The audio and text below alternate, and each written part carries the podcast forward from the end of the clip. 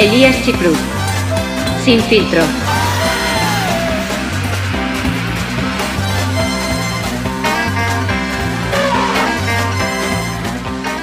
El día de hoy estoy muy contento. Bienvenida, Mariah. ¿Ya tan rápido Ya, empezamos? así, empieza, empieza, exacto, es, es como, como un trueno empezar un podcast. Empiezas de la nada. Sucede, sucede como la vida. Ok. Tiene que fluir, empieza cuando menos te lo esperas, termina también cuando menos te lo esperas. Entonces, ¿has, has hecho podcasts? Sí. ¿Cuántos has hecho? Tuve, tuve un podcast en donde fui co-conductora de criminología. Ah, cabrón. Y estuvo muy cool porque estaba con un investigador forense. Entonces yo medio contaba un poco de la historia y de los hechos y él explicaba un poco cómo funciona como forense, ¿no? Qué macabridad acabas de decir. Una locura. Nunca pensé que íbamos eh, a empezar con, con un tema tan macabro como lo que acabas de, de describir. Entonces, en ese, en ese podcast, tú ibas leyendo el caso y un. ¿Qué ¿Qué me has dicho? Ya se me fue otra vez. Investigador forense. Investigador forense decía. ¿Qué decía? Sí, o sea, a ver, entre los dos íbamos contando la historia, ¿no? Obviamente íbamos medio sacando conclusiones desde nuestra perspectiva. Pero no sé, aprendí mucho como de eh, este el tipo de arma que se usó, ¿no? Y la forma correcta de decirlo, punzo cortante o ya sabes, cosas así. Y, y un poco el cómo se puede ver un cuerpo después de haber estado abajo de un colchón tanto tiempo. Ay, cabrón. O bajo el agua. Por ejemplo, cuando pasó. Ay, no, no quiero entrar. este entra- tema, entra, por favor. Cuando pasó lo de Devani, por ejemplo, No, no, no. de la chica esta de De Monterrey, Sí, algo. fue el primero al que le escribí, ¿no? O sea, por todo lo que salía en las noticias y yo le escribí, le dije, quiero saber si esto es real o no. O sea, si, si un cuerpo está bajo el agua, ¿cómo funciona? Y bla, bla, bla, bla. Entonces, bueno, para mí fue súper interesante y a mí me encantan todos esos temas de, de casos este, misteriosos y ya sabes, que es muy chistoso porque es todo lo contrario a lo que yo Haces. soy en redes y hago Pero y ¿sabes todo, por qué ¿no? es? Acabo de escuchar, justamente me, me empezó a pasar, ¿no? Que muchas amigas, muchas mujeres en mi vida, de repente, ay, quiero ver la serie Ted Bundy. Y yo, what the fuck? no mames, es sábado. Vamos a ver algo igual que nos... Más family que, friendly. que nos eleve el espíritu. Vamos a ver las confesiones de un pinche güey que era un psicópata categoría 5, cabrón. No sé cuál era la categoría la- más fuerte de los psicópatas, pero, pero Ted Bundy estaba, ¿no? Ahí arriba. Y, y sí, en efecto, y muchas mujeres cerca de mi vida me, me me empezaron a decir como, ¿ya viste lo de Ted Bundy? ¿Ya viste lo del otro pinche asesino serial? Y yo, no, güey. Jamás, no, no es como, o sea, si una película de repente trata de eso, y es- sí me la chingo. Ajá. Pero echarme las cintas de Ted Bundy, de las mamadas Sí, que va a decir, dije, ay, cabrón. Y tú lo vas a decir eh, así, domingueando. Vamos a escuchar qué dice ese güey. Entonces me empezó a ca- causar un poco de duda, empecé a investigar un poco el tema y escuché la explicación psicológica Ok, es que eso es lo cool. de por qué las mujeres, sea, ¡Ah! particularmente, sí, porque aparte es un fenómeno que si vemos el demográfico de la gente que le gustan ese tipo de programas, en su mayoría, sorprendentemente, sí, contra todas las, tenía idea de contra todas las probabilidades humanas, porque yo pensaría que son güeyes, Total. right? Sí. Y no, más mujeres. Y, y resulta ser que una de las explicaciones psicológicas es que como las mujeres son más vulnerables, tienen que aprender, a, necesitan más información de defensa. Claro. Ese sería un punto, ¿no? Sí. De cosas que no tienen que hacer. O sea, aprender un poco de la experiencia de, de los demás, de, de qué no tengo que hacer o qué tengo que evitar para, para mantenerme segura. No, a ver, o sea, y, y justo conectado un poco, pero yéndome también un poco a otro, o sea, a otro tema, justo hablábamos de, de casos mexicanos, ¿no? Y a mí me pasaba muchísimo que investigaba casos y, no sé, en calles o en zonas en donde yo vivía en algún punto de mi vida o donde mi escuela estaba cerca o lo que sea. Y sí, a ver, nada grave, pero sí llegó un punto en donde me daba miedo salir. Claro. ¿Ves? Porque, porque en muchas historias también era como un. Empezó siendo mi novio y terminó siendo este, mi asesino. O empezó siendo mi primo y terminó siendo. ¿Ya sabes? Claro. Y entonces es como, a ver, ¿de quién estoy rodeada? ¿A dónde estoy saliendo todos los días? Claro. ¿Sabes? Entonces, el primer factor que menciona el psicólogo este es el, el factor de defensa, ¿no? De, de- de poder saber las situaciones para saber de qué estar prevenidas. Total. Pero había otro más importante, Ok. que es las mujeres. eh, tú, tú sabes que el, el- el- en inglés se dice apex predator, ¿no? en español es como el, el- el depredador número uno. Generalmente en los grupos animales, ese es el animal en el, el que las hembras se tienen que acercar para estar seguras. O sea, el más psicópata, el que puede destrozar, em, digámoslo, en una manada de lobos, ¿no? Sí. ¿Cuál es el lobo que se puede tragar a todos los otros lobos este, machos, ¿no? Y entonces las mujeres tienden a gravitar hacia ese, a ese- hacia ese depredador número uno, digámoslo así, ¿eh? ¿no? por decirlo de alguna manera, por protección. Órale. Entonces hay, hay, hay ese factor que hace que las mujeres se sientan atraídas por los asesinos seriales, por los psicópatas, en muchos aspectos. Y sí escuchaste ese pedo que Ted Bundy tenía fans que les le man- Digo, hay lo- en Estados Unidos, No, y en México también hay muchísimos, ¿eh? en el mundo pululan los locos, sí, correcto, pero, pero sí me parecía sorprendente que ese güey se convirtió como en un.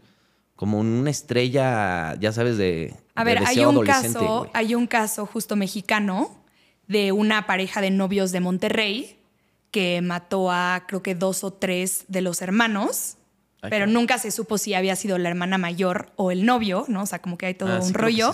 Ah. Y el chavo se llamaba Diego y se terminó casando ya dentro de la cárcel con alguien que armó su club de fans. Aquí en México. O No sea, mames. es súper común. Es súper común. Y también quería mencionar, o sea, no sé si entre o no dentro de estas como Mm. razones por las que a las mujeres nos llama más la atención, pero por ejemplo, para mí siempre fue muy importante intentar entender de dónde salía esa, ese comportamiento y esa conducta criminal, ¿no? Claro. Entonces, no sé si justo como mujeres al ser más sensibles o más emocionales o eh, intentemos como eh, entender el trasfondo, ¿no? Como, ah, ok, es que es un niño que abandonaron. O, ah, ok, es que es un niño que eh, sí tenía a su mamá y a su papá, pero le pegaban desde chiquito, ¿sabes? O sea, no sé si, no sé si tenga que ver, pero para mí siempre fue importante como el entender de dónde Sí, sí. O sea, nace entiendo por qué lo el- quieres entender, pero creo que después de haber visto ya bastante contenido al respecto, no hay, no hay entendimiento. ¿Cómo se llama el otro cabrón que vimos la serie? ¿Ves? Te les encantan. Jeffrey Dunham. Es buenísima. No, ese es un comediante. Dame.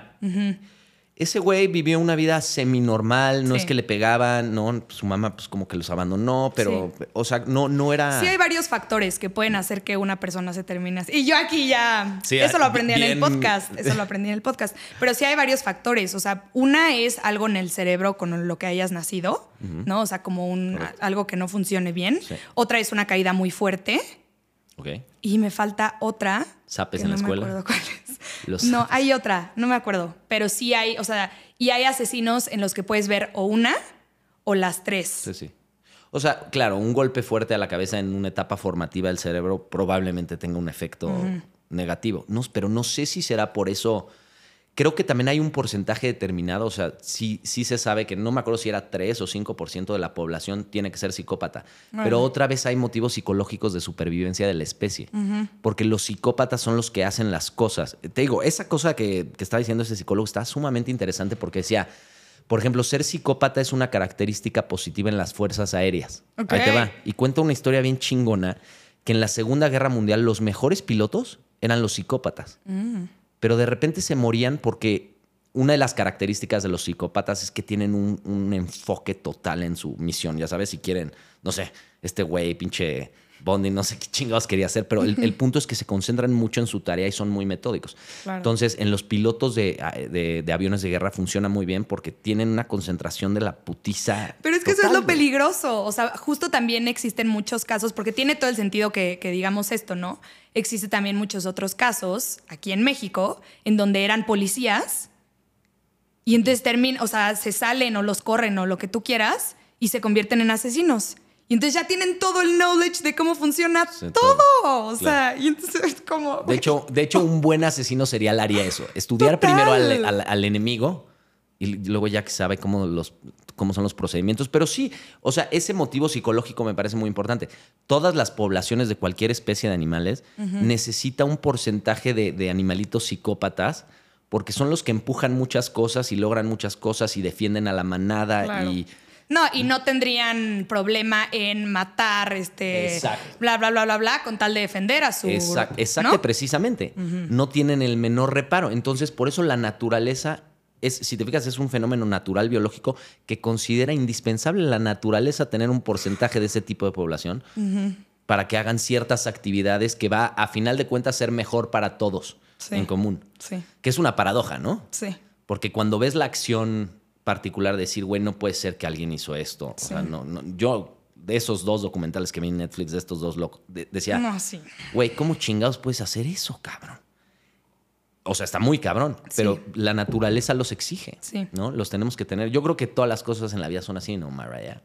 Pues sí, hay de todo, o sea. De- no, de- me refiero a que tienen, todas las cosas tienen doble filo. Por eso. O sea, algo que, que- que nosotros digamos, esto es malo, igual y tú no sabes, o sea, desde tu perspectiva chiquita de una persona de aquí, pero si igual y te, has- te abres la toma y estás hasta arriba y ves a la sociedad como, como en un todo, igual y lo que funciona es eso.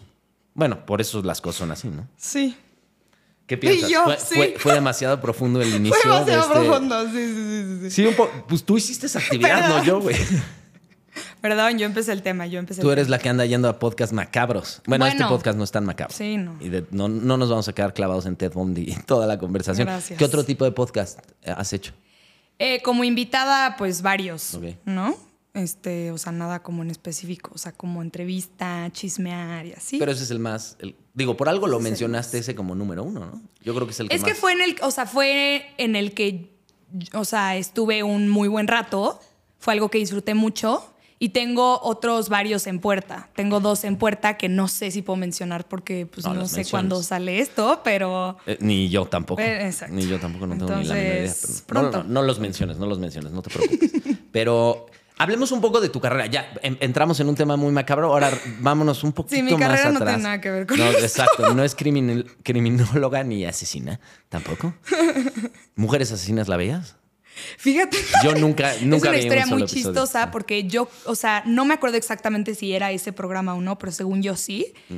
Era el programa que creo que, no me acuerdo quién, alguien de mi familia veía cuando yo ya estaba dormida. Ay. Entonces yo escuchaba y como que me llamaba la, la atención y me asomaba así en la puerta para intentar ver, ¿sabes? Como de No chismosa. dejaban, claro. Obvio, no me dejaban. Claro. Pero no, o sea, nunca lo vi así. Oye, pero regresémonos otra vez a tu carrera.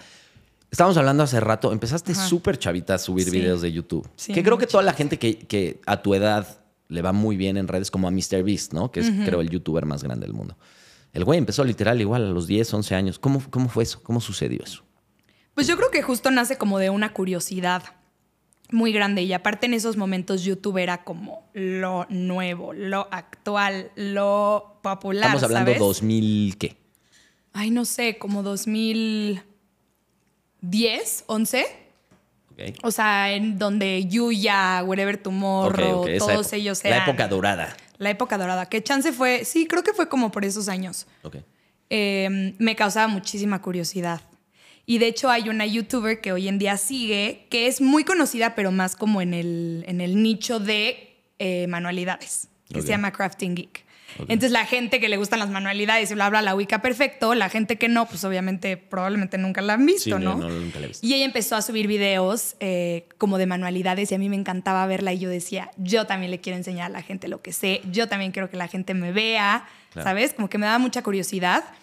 Eh, y entonces con la cámara de, de la compu empecé a, a grabarme, no, no se veía mi cara al principio, o sea, nada más eran como mis manitas. Eras ahí. penosilla. ¿O no? Cua- Sí, yo creo que chiquita sí era, era un poco más introvertida. Eh, por ejemplo, mi mamá fue actriz muchos años y a mí me Ah, cabrón. intentaba jalar Actriz de teatro de... de comerciales, hizo unas Ok. cuantas capítulos de series y así. Y me intentaba jalar y yo me moría de pena. Y hoy en día, uf, No, sí, sí. ya, o sea, sin problema, ¿no? Pero sí, yo creo que sí, sí era un poco introvertida en algunos aspectos. Ok. Eh, ¿Y ya? Pero hacías las manualidades. O sea, empezaste con eso. Alguien te inspiró. Que creo que es lo cool de, de- de a veces del contenido de YouTube. Que no es, no es la televisión tradicional que es un ejecutivo que no tiene ni idea lo que quiere ver una niña de ocho años, pero dice, ah, seguro quieren ver muñecas, güey. Pon Sí, sí, muñecas. sí. ¿no? No, y va a haber alguien que lo va a ver, ¿no? Y sí, pero, pero en, en- en- en estas plataformas nuevas de contenido hay millones de creadores. Entonces puedes encontrar millones de sabores, eh, puedes encontrar cosas de nicho, ya sabes. Total. Igual a alguien le gusta solo las manualidades de cómo hacer camisetas. Y puedes encontrar también eso. Total. Y qué chido que te inspiren. Bueno, te inspiró esta chava de Geek, no sé qué, Crafting Geek. Crafting Geek, y empezaste a hacer tus Sí. propios videos. ¿Qué? Empecé a hacer eso eh, de que cómo doblar cartitas y este, cartita en forma de corazón y cómo hacer estrellas de papel y cómo hacer corazones de papel y así. Y después, bueno, la música siempre me encantó, pero automáticamente lo que pasó después de esos videos eran covers míos. Que es muy chistoso porque yo soy así súper mega fan de Justin Bieber de toda la vida. Ok. Y entonces todos los videos que subía cantando, aunque no fueran canciones de Justin Bieber, empezaban conmigo dedicándole en inglés, ¿no? A los Qué 10, cagado. 11 años. O más chiquita, yo Así creo. de, Justin, this is for you, my This boy. is for you. I love you. I'm your biggest fan. I hope you watch this. This, ya sabes, Sí, así. sí, sí, sí. Todos, todos, Qué todos. Gracias a. Dios ya no existen esos videos. ¿Los borraste por qué? Sí, mi mamá está enojadísima, o sea. Yo también. ¿Por qué los borraste? Yo creo que Pues en un como momento como de si que- cringe, ya sabes. Es como si quemaste un álbum familiar. ¿Por qué no los pusiste privados y ya? Pues no, o sea, no, no pensé que fuera algo tan grave. O sea, me gustaría verlos nada más como por el recuerdo, pero sí, en un momento que me dio muchísimo cringe, dije, adiós, todo esto. Y aparte mis primos me hacían un ¿Bullying? por eso. O sea, se ¿qué, burlaban. parte, ¿Qué parte les hacía No, pues obvio que, que le dedicara videos a Justin Bieber como si los fuera a ver, y ya sabes. Qué crueles. O sea, pero se, caga- se cagaban de la risa de ti de... María, por favor, no los va a ver Justino, güey. Ya, bájale. Ay, no, sí, así, justo, literal. no los hubieras borrado. Creo que, creo que sí los de... ¿No? ¿Y ¿En algún lugar están grabados? No, no, no. Chale. Sí, o sea, eso sí, bye. Eso sí, Mm. murieron en, por la paz. Pues la neta no. Yo creo que hubiera, o sea, hubiera estado muy cagado que en 20 años los veas y digas... Obviamente, así de que mi primer show en el Auditorio Nacional y antes de que empiece el concierto, en la pantalla, ¡Ay, Justina O María! qué tal si se divorcia de su vieja y te acabas casando con él, güey. Y le hubieras podido enseñar, yo te amaba En en, nuestra boda. realidad. Exacto, en su boda. Yo te amaba desde los 10, güey. Que a ver, hay una historia muy cagada de Justin Bieber que neta yo era tan fan que una Navidad, si ya me estoy súper desviando, pero No, quiero no, contar esta gusta. historia. De hecho, está en el libro. A donde nos lleve. A donde nos lleve y Esta lleve. historia está en el libro y y hay una actividad que se relaciona. Eh, en una Navidad, eh, Justin Bieber había venido a México y uno de mis tíos me regaló un póster de Justin Bieber firmado. Wow. Que decía, For my favorite fan, María with love, Justin Bieber. Ok. Y yo empecé a berrear mal. O sea, el mejor regalo que me han dado en la vida, ¿no? Claro. Y ¿Cuántos años tenías? después. 22. como- no, 22. No, tenía como nueve, yo creo. Ok. Ah, Como no, pues, nueve. sí lo y como en el 2000, no es broma. A ver, no sé qué año, más bien, tenía como 18 años. O sea, años después, nos mudamos y mi mamá, obviamente lo enmarqué, lo tenía en mi cuarto, ya sabes. Y mi mamá lo saca y me dice, ah, aquí está tu regalo de broma. Y yo, ¿cómo? ¿Cómo no entendí? ¿Cómo que regalo de broma? Bueno, en, la- en mi familia tenem- tenemos una tradición Ok. en donde damos un regalo real y un Y regalo de broma. sí, sí. Ubico esa tradición Y mexicana. este era el regalo de broma, pero como mi familia me vio que empecé a llorar y que me emocioné, por años guardaron el secreto. ¿Qué secreto? Años. Pues era el regalo de broma, o sea, no era un autógrafo de Justin No Bieber. mames. Mi tío lo había escrito y le había salido muy bien. Qué mamada de güey. Me enteré, me enteré. Sí, o sea, era de broma, empecé a llorar y todos dijeron, háganse súper güeyes. díganle que sí es neta ese pedo. Díganle que sí es real. Ya no te vas a poder casar con Justin. Ya, no. Básicamente No acabas de que joder la- existo. Exacto. el potencial de relación que... Qué ojete de broma, cabrón. Sí. Pero bueno, me enteré ya como a los 18, obviamente me dolió, lo tiré del enojo. No mucho a los 18. Pero ¿por qué? De- ¿Ves? Ahí otra vez algo sí, negativo muy se convirtió en algo. impulsivo, muy impulsivo. Muy impulsiva eres, Sí, Mariah. soy súper impulsiva. Porque te digo algo, eso también es buen recuerdo de una buena broma. Que, que igual te pudo haber afectado mucho a los nueve y por eso se callaron la boca y no dijeron nada. Bien hecho. Pero ya ahorita hubiera estado cagado. "Ay, ¿Te acuerdas cuando hiciste esta mamada, tío?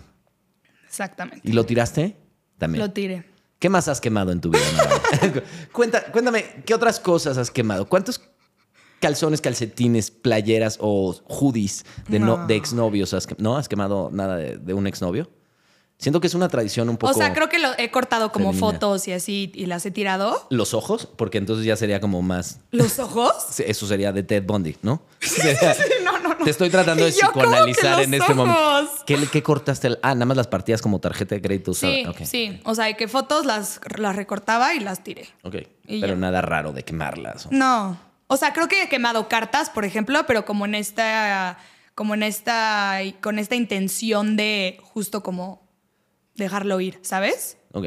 O sea, no sé, como cartas de. Transformar ese, esa Es- materia en ceniza que... Sí, o sea, como cartas de despedida de que hoy te dejo ir. Sí, exacto. y hoy ya no me vas a doler. ¿Ya sabes? Claro, que- ese ya. tipo de ritual, como si estás, estás transmutando algo físico al fuego, lo está transmutando en algo más. O sea, como que sí le veo un poco sentido a ese ritual. Exacto. Lo de cortar fotos, no, no, eh, como, como, sí, no, eh, nada raro, la nada, verdad. Qué bueno. Sí, Me- no, me da, no, no he llegado tan Me da gusto. Oye, y luego empiezas a hacer tus videos de música, luego descubres a esta chava de, de- de las manualidades y dices, este es mi pedo. Esto es lo que yo quiero hacer, las manualidades. No. Ah, O sea, me seguí, más bien de manualidades me fui a la música. ok. Y ahí empecé a subir videos de música, de música, de música, o sea, covers, ¿no? Después empecé a contar story times en YouTube, mientras subía videos de, de música también. ¿Qué son story times? Sorry. Pues, o sea, como Perdóname. experiencias, ¿sabes? O sea, como mi experiencia haciendo tal, eh, haciendo casting para Disney, ¿no? O mi experiencia en La Voz México, mi experiencia, ya sabes. Claro. Así. Que era tu, o sea, entonces sí, sí, sí hacías un chingo de castings. Sí, a ver, fui al casting de Pequeños Gigantes, fui al casting de La Voz, fui al casting de la Academia, fui al casting ¿A todos? de... Sí, y ninguno me aceptaron. Al casting de Starbucks.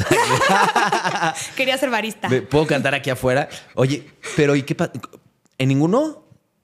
Qué cagada es la vida también, ¿no? Que años después te fue poca madre y no Sí. necesitaste ese pedo. Y mucha gente a la tercera dice, ¿sabes qué? Creo que no, esto de ir a... Porque ir a castings es lo más cagante. Hay a que... ver, sí me pasó. O sea, por ejemplo, eh, el, el casting de La Voz para mí fue súper duro. O sea, yo Sí, regresé llorando y dije, esta es la señal. Claro. ¿No? Y luego, por ejemplo, hice casting para Berkeley, me aceptaron, no me pude ir. Ok. Hice casting así de que ya tenía una semana para tener una universidad. Berkeley, la universidad, nada más para que de nos esté escuchando, la universidad más con más renombre, ¿no? De Una de música. las tres con más renombre en todo el mundo. Te aceptaron, Me en Berkeley. aceptaron. Ajá. ¿Y qué pedo? No, pues no me pude ir. Está carísimo. Ah, es una O mamada, sea, claro, sí. sí, o sea, dije como, a ver, prefiero endeudarme para una maestría, ¿no? Una casa, Exacto. una... Sí. Un coche, no sé, lo que sea. Este, sí, o sea, hice hasta lo imposible, ¿no? Como por intentar irme. Y de hecho, a la universidad que entré fue para a, a media carrera irme. Y cuando ya era momento de decidir, ya me estaba yendo muy bien aquí. Y dije, no, la vida te me dijo, quedo. mejor quédate. Sí. Pero bueno, justo volviendo, Ah. no, o sea, fue como un, ok, no me puedo ir, tengo que ver en qué universidad voy a entrar. Hice audición y la voy a mencionar nomás porque me cago lo que Menciónala. hicieron. Menciónala. Hice audición en la UP Ok. y ese mismo día me dijeron que no. Y fue como, güey, ¿La Universidad. Panamericana? Sí, sí, sí. Tienen este, una, un, un área de música. O sea, como es música, es que esa es la diferencia. Yo creo que como mucha gente no hace, eh, o sea, no se inscribe a música, para música, en lugar de hacer un examen de matemáticas, tienes que cantar una canción. Sí, exacto. ¿Y te dijeron que en él? Me dijeron y aparte que no. cantas poca madre, ya te he escuchado. Gracias, gracias. No, cantas muy bien. Sí, no, me dijeron que no. Y como que sí, medio se me vino el mundo abajo, pero dije, güey, me aceptaron en Berkeley. Sí, o sea, pedo. que tú me digas que no. Sí. O sea, Que creo que tomaste la decisión correcta, porque eso de, las, eso de la deuda universitaria está convirtiéndose en un problema, sobre todo en Estados Unidos. Creo que en, en México no tenemos tanto ese pedo, pero de gente que deben toda su vida la pinche, un pinche No, y a mí me, que... me pasó que empecé a tener maestros que tenían cuarenta y tantos años y seguían endeudados de su universidad. Sí, es lo que te y yo dije, yo no quiero acabar así. La deuda sea, universitaria es como una hipoteca. Y aparte hay muchos pedos en Estados Unidos por eso, porque se la sueltan a un chavito de 18 años que, o sea, no, no puedes chupar. Imagínate lo absurdo de la situación. No puedes decidir si quieres una cerveza o no, pero sí puedes decidir si quieres endeudarte con 6 millones de pesos. Sí, no. Para, ir a- para tener un papel que aparte te, de muy poco... Digo, a menos hay ciertas carreras donde entiendo. Sí, en la tienes- música no. En para ser música. doctor, pues evidentemente tienes que estudiar para hacer muchas cosas, Claro, abogado. claro. Pueden ser dos, tres cosas. Pero hay, hay, hay cosas tan genéricas en la vida que tal vez lo puedes aprender viendo videos en YouTube, güey. Totalmente. Mucho mejor sin pagar un solo peso. Totalmente. Y va a depender de tu talento, de tu dedicación y de lo que le metas realmente a convertirte en alguien chingón en ese, en ese arte. Bueno, tomaste, en ese caso tomaste la decisión correcta. No me arrepiento, la verdad. No, la neta no. Digo, está chido decir que fui a Berkeley. Ahí fue este John Mayer, ¿no? O a Juilliard. Sí fue a Berkeley, sí, ¿no? creo que sí, justo. Sí, el novio de una amiga también fue Jimena a Berkeley. Sariñana, También fue a Berkeley. sí. Sí. Es, O sea, sí es muy buena escuela. Muy buena si escuela. tus papás pueden pagar. Pero no te asegura nada. Nada te asegura Y nada. menos, y menos como Sí, no. músico, siento. Claro. O sea, No, no, no. No sé. Eh, o sea, creo que el, el aspecto de la universidad que te asegura algo, por ejemplo, la gente que, que va a Harvard, ¿no? Que es de las escuelas más, de las universidades más caras del mundo. A veces sí conviene esa inversión, pero por el tipo de contactos que vas, que vas a hacer. Porque luego Total. tu amigo va a ser el presidente de no sé qué pinche empresa y resulta que tú vendes esto. Y... Pero es en cualquier carrera, ¿no? Sí, en la vida. Sí, O sea, en sí. eh, la relación social. Pero no, a lo, que, a lo que me refiero es que tal vez te conviene ir a, a Harvard versus ir a la, no sé, dime, a la UP, por chingarlos de nuevo. Este, Harvard, UP.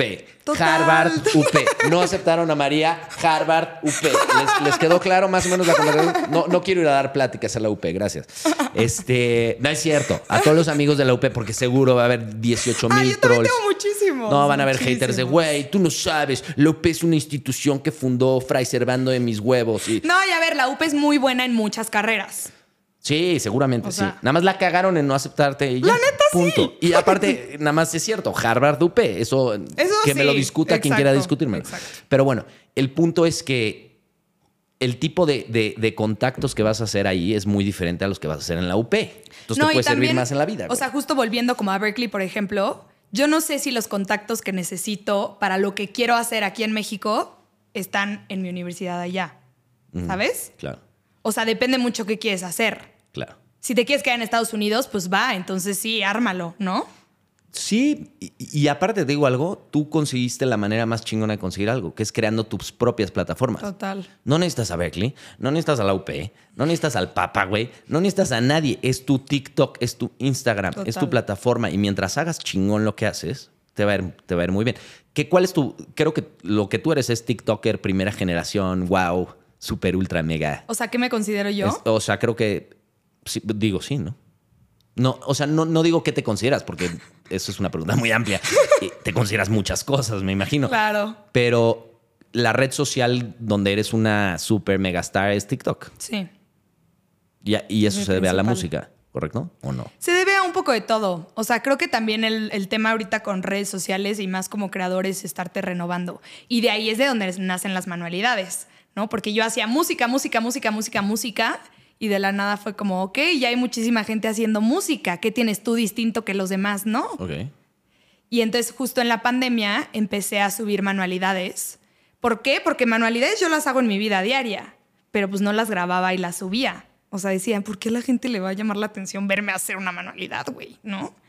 Y empecé a subir videos haciendo manualidades y Y madras. explotaron, explotaron. Entonces dije, ok, qué cool. ¿Les gusta verme cantar? ¿Les gusta verme hacer manualidades? A mí me gusta hacerlo. Perfecto, ¿no? Claro. Y entonces ahí es cuando regresaron a mis redes las, las manualidades, pero no es algo que estuvo de cajón. Claro. Creo, lo, hace rato que, que llegaste también estábamos platicando eso. Creo que lo interesante en la vida a veces sucede en el punto, yo le llamo, es mi modelo de la intersección. Las cosas muy interesantes en la vida suceden en las intersecciones. Te voy a poner un ejemplo. Es como si vas al circo y ves un uniciclo, pues dices un uniciclo chido. Si ves un oso, dices, pues, pues un circo, un oso. Pero si ves al oso en el uniciclo, Claro. entonces dices, ay, güey, ya se combinaron dos cosas y vuelven a este pedo más interesante. Entonces Sí. yo creo que igual y eso puede ser. Sí, total. Digo, porque aparte eres, si eres de las TikTokers más cabronas en México, ¿right? Pues estoy, o sea, estoy en, en un nivel más arriba del promedio, pero por seas ejemplo, yo modesta, en- no, vaya. es que a ver, yo en TikTok tengo 5.3 millones, Wow. pero ya hay gente que tiene 20 millones. Tienes casi un holocausto. No, eh, poca gente entenderá ese chiste, pero ok. Entonces, sí, luego te lo explico. Sí. Eh, Este, pero sí, o sea, sí, sí estoy en cierto nivel, digamos, pero no estoy hasta arriba. O sea, todavía hay, Hay a ver, nivel. 20 millones, no manches. ¿Quién tiene 20 millones? Es que no sé el número exacto, pero por ejemplo, Domelipa es de las más, Cuno, Brianda. No tengo eh, idea de quién estás hablando. Pues son de redes. Sí, y aparte TikTok me pasa algo cagado. Hablemos de TikTok un A poco. Siento que es un pinche hoyo negro de la Sin atención salida. sin salida. O sea, de- del cual ya ni la luz puede escapar. Igual que un hoyo negro, ¿no? Eh, en el universo. Me quedo cinco minutos y se convierten en 15, Sí. que se convierten en 30, que se convierten en peligroso. 60. Y el algoritmo está tan cabrón Sí. Que dice, güey, parece tu mejor amigo ese algoritmo. Sí, es De que te manda lo que quieres. Justo ayer estaba platicando con un amigo, con Jay, que le mando saludos eh, de, de ese punto de, de que el algoritmo está tan sofisticado y tan refinado Sí. que sí sabe lo que quieres ver. Totalmente. Y sabe lo que te vas a quedar a ver. Y entonces es mi pedo. Creo que abro TikTok cada dos semanas. Literal, me controlo para decir, no, no, güey, me voy a quedar ahí perdiendo el pinche tiempo. Pues a mi hermano, por ejemplo, yo, o sea, tiene su hermana TikToker y yo le digo, no lo descargues, güey. Y no, ha- y no ha caído, no ha caído. Pero sí, a ver, como creador también es muy complicado, o sea, porque es estar viendo qué está en tendencia, Claro, qué está lo viendo la que hacer, gente. ahí trabajas. Exacto. Claro. Pero sí llega un punto, o sea, sí tengo semanas en donde me meto a publicar el video Y detox. y me salgo. ¿Cómo crees que, digo, quien nos está escuchando seguramente tienen TikTok o redes sociales? Creo que TikTok sí tiene un factor de adicción, de adictividad más, más alto.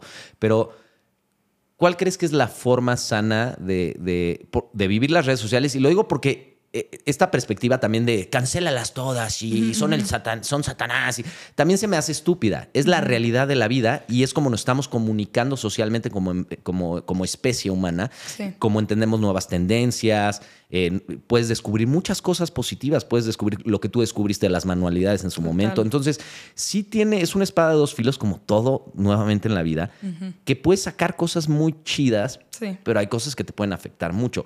¿Cuál crees que sea como... ¿Cómo encuentras ese balance, Mariah? Pues mira, es que es complicado y justo como hablando de algoritmos, yo creo que lo más importante es no tanto cuánto tiempo estés ahí, sino qué tipo de contenido estás consumiendo. O sea, si estás consumiendo, por ejemplo, ahorita los algoritmos de todas mis redes sociales son súper motivacionales, de que mis tres libros favoritos para no sé qué. Y, bla, y eso a mí me encanta, ¿no? Y entonces los guardo y los guardo y digo como, ok, sé que cuando no estoy en TikTok, esto que me enseñó es algo que puedo usar para yo leer y, y aprender más cosas y bla, bla, bla, ¿no? Entonces, Pero- primero sería, el primer punto sería la curaduría. Sí, o sea, dice, checa qué escoge muy bien. contenido estás consumiendo, Claro. ¿no? Y por ejemplo, en el caso de TikTok, creo que justo lo peligroso es que el algoritmo te muestra contenido de gente que tú no conoces, pero que te puede gustar. Claro. A diferencia de Instagram, en donde tú eliges a quién sigues. Pero también Instagram, también el algoritmo de Instagram te da recomendaciones. de- Sí, te de recomienda, gustos, pero no likes. es, no es como TikTok, en donde todo prácticamente es lo que te está recomendando la plataforma, ¿no? Y puede que te recomiende algo de alguien que tú sigues, pero en general el auge de TikTok fue que te recomiendan cosas que te gustan, ¿no? Claro, sí. Entonces yo creo que justo en ese aspecto sería más en Instagram, ve a quién estás siguiendo y si te está sumando algo o no. Claro. ¿no? Y fuera de eso, creo que sí, o sea, a mí, por ejemplo, lo que me ha funcionado mucho es encontrar ciertos momentos del día para ver TikTok y ya. Por ejemplo, mi mamá y, y yo mientras comemos nos encanta ver TikToks juntas, ¿no? Entonces, bueno, ahí ya perdimos el momento de conexión entre ella y yo, en- de que podríamos estar platicando y contándonos, y, pero bueno, hay otros momentos del día, Claro. ¿no? Fuera de eso, no, por ejemplo, ya no veo TikTok antes de irme a dormir Claro. porque sé que me voy a estar horas. Veo YouTube, Ok. ¿no? Y entonces Y te YouTube. quedas dormida con- YouTube ya sí. me recomienda ASMR, este, meditaciones de no sé qué, bla, bla. Y digo, ah, perfecto, con esto me voy a jetear Claro. en cualquier momento, Claro, ¿no? Entonces creo que ese es un buen paso. O sea, Es ok, ¿quieres ver TikTok? porque- Ve al baño, siéntate Exacto. y ve TikToks, Cuando ¿sabes? estés cagando, ve. TikTok. Pero, y, pero son tantas, tantas cosas. Acabas de decir mil cosas. Primero, escoger bien qué tipo Sí. de contenido para que puedas educar al algoritmo Ajá. a que te envíe cosas que sean positivas para ti. Luego, designar. Porque aparte ya tenemos demasiadas redes sociales. Sí. Entonces, sí. puta, Instagram, Twitter, y en Twitter obtengo algo diferente de lo que obtengo en TikTok Sí. y bla, bla. Designarle cuál es el mejor momento tal vez para esa red social específica. Y luego, alguna otra. El tiempo. O sea, ¿no sientes que también tal vez sí tengas que como autoimponerte? No, no digo horarios, porque a mí ese pedo de vivir inflexiblemente me caga y, Sí, sí, y no sí. creo que sea. No, y no todos los días son iguales. Y no o es sustentable. O sea, a- algo que no, que no sea natural para ti, que te hagas, no va a ser sustentable. va a- Es como la gente que se quiere poner a dieta. Sí, de, de un día para otro, comiendo terrible un día y al otro. No, no un día. Llevas, imagínate, hay gente que lleva 30 años comiendo de la mierda. Exacto. Y de un día a otro Sí, dice. tienes que ir poco a poco. Y ahora voy a comer solo brócoli. Güey, no va a pasar, amigo o amiga. Sí, tienes que No ir va a poco a suceder. poco. Entonces, designar ciertas. O sea, sí crees que sin. Digo, siendo un poco flexible contigo mismo, pero, pero designar así de no puedo sobrepasar media pinche hora o una hora. ¿Cuál crees que sea el, tiempo correcto de, de estar en redes sociales? Uy, no Para no sé. salirte de la cultura, que es lo que ya establecimos que es Sí. necesario, porque es parte de nuestra cultura. Tenemos que estar ahí, porque si no, entonces, pues mejor vete a vivir a la montaña, cabrón. Sí. Estás en una sociedad, tienes que entrar a esa sociedad. Pero ¿cuánto tiempo crees que sea lo sano? Yo creo que es una pregunta que no... Es que yo creo que también depende de tu estilo de vida. ¿en O sea, aspecto? sí, o sea, si eres una persona, por ejemplo, si eres estudiante de medicina, por ejemplo, pues no tienes todo el día para hacerlo, ¿no? Claro. Si antes de irte a dormir te relaja y te, y te hace como sacar todo el estrés del día a ver TikTok, pues hazlo, güey, Claro. ¿no? Yo, por ejemplo, me dedico a redes sociales, estoy todo el día metiéndome a todas las redes sociales, pero estoy cinco minutos y me aburro y me salgo. Sé que no todos tienen ese autocontrol porque a mí me ha costado mucho adquirirlo, ¿no? El decir, ok, ya estuve mucho tiempo aquí, ya bye, ¿no? Eh, pero sí creo que sería importante como empezar a tener más consciente cuánto tiempo llevo aquí. Claro. Y, o sea, y, qué más podría estar claro, haciendo en lugar claro. de esto. ¿sabes? Creo que como cualquier comportamiento en la vida, ¿no? Que quiera, como cualquier cosa que quieras cambiar, ya sea un comportamiento o algo más, primero ti- tiene que surgir la conciencia de. Exacto. Si no existe la conciencia de, no puedes dar el paso dos, no puedes subir al, Justo. escal- al escalón dos, ¿no? Del asunto. El pedo es que mucha gente se convierte como el alcohol, se convierte, literal, digo, lo que Sí, sí, pasa es ya está muy probado, pero ya está muy probado. ¿Por qué?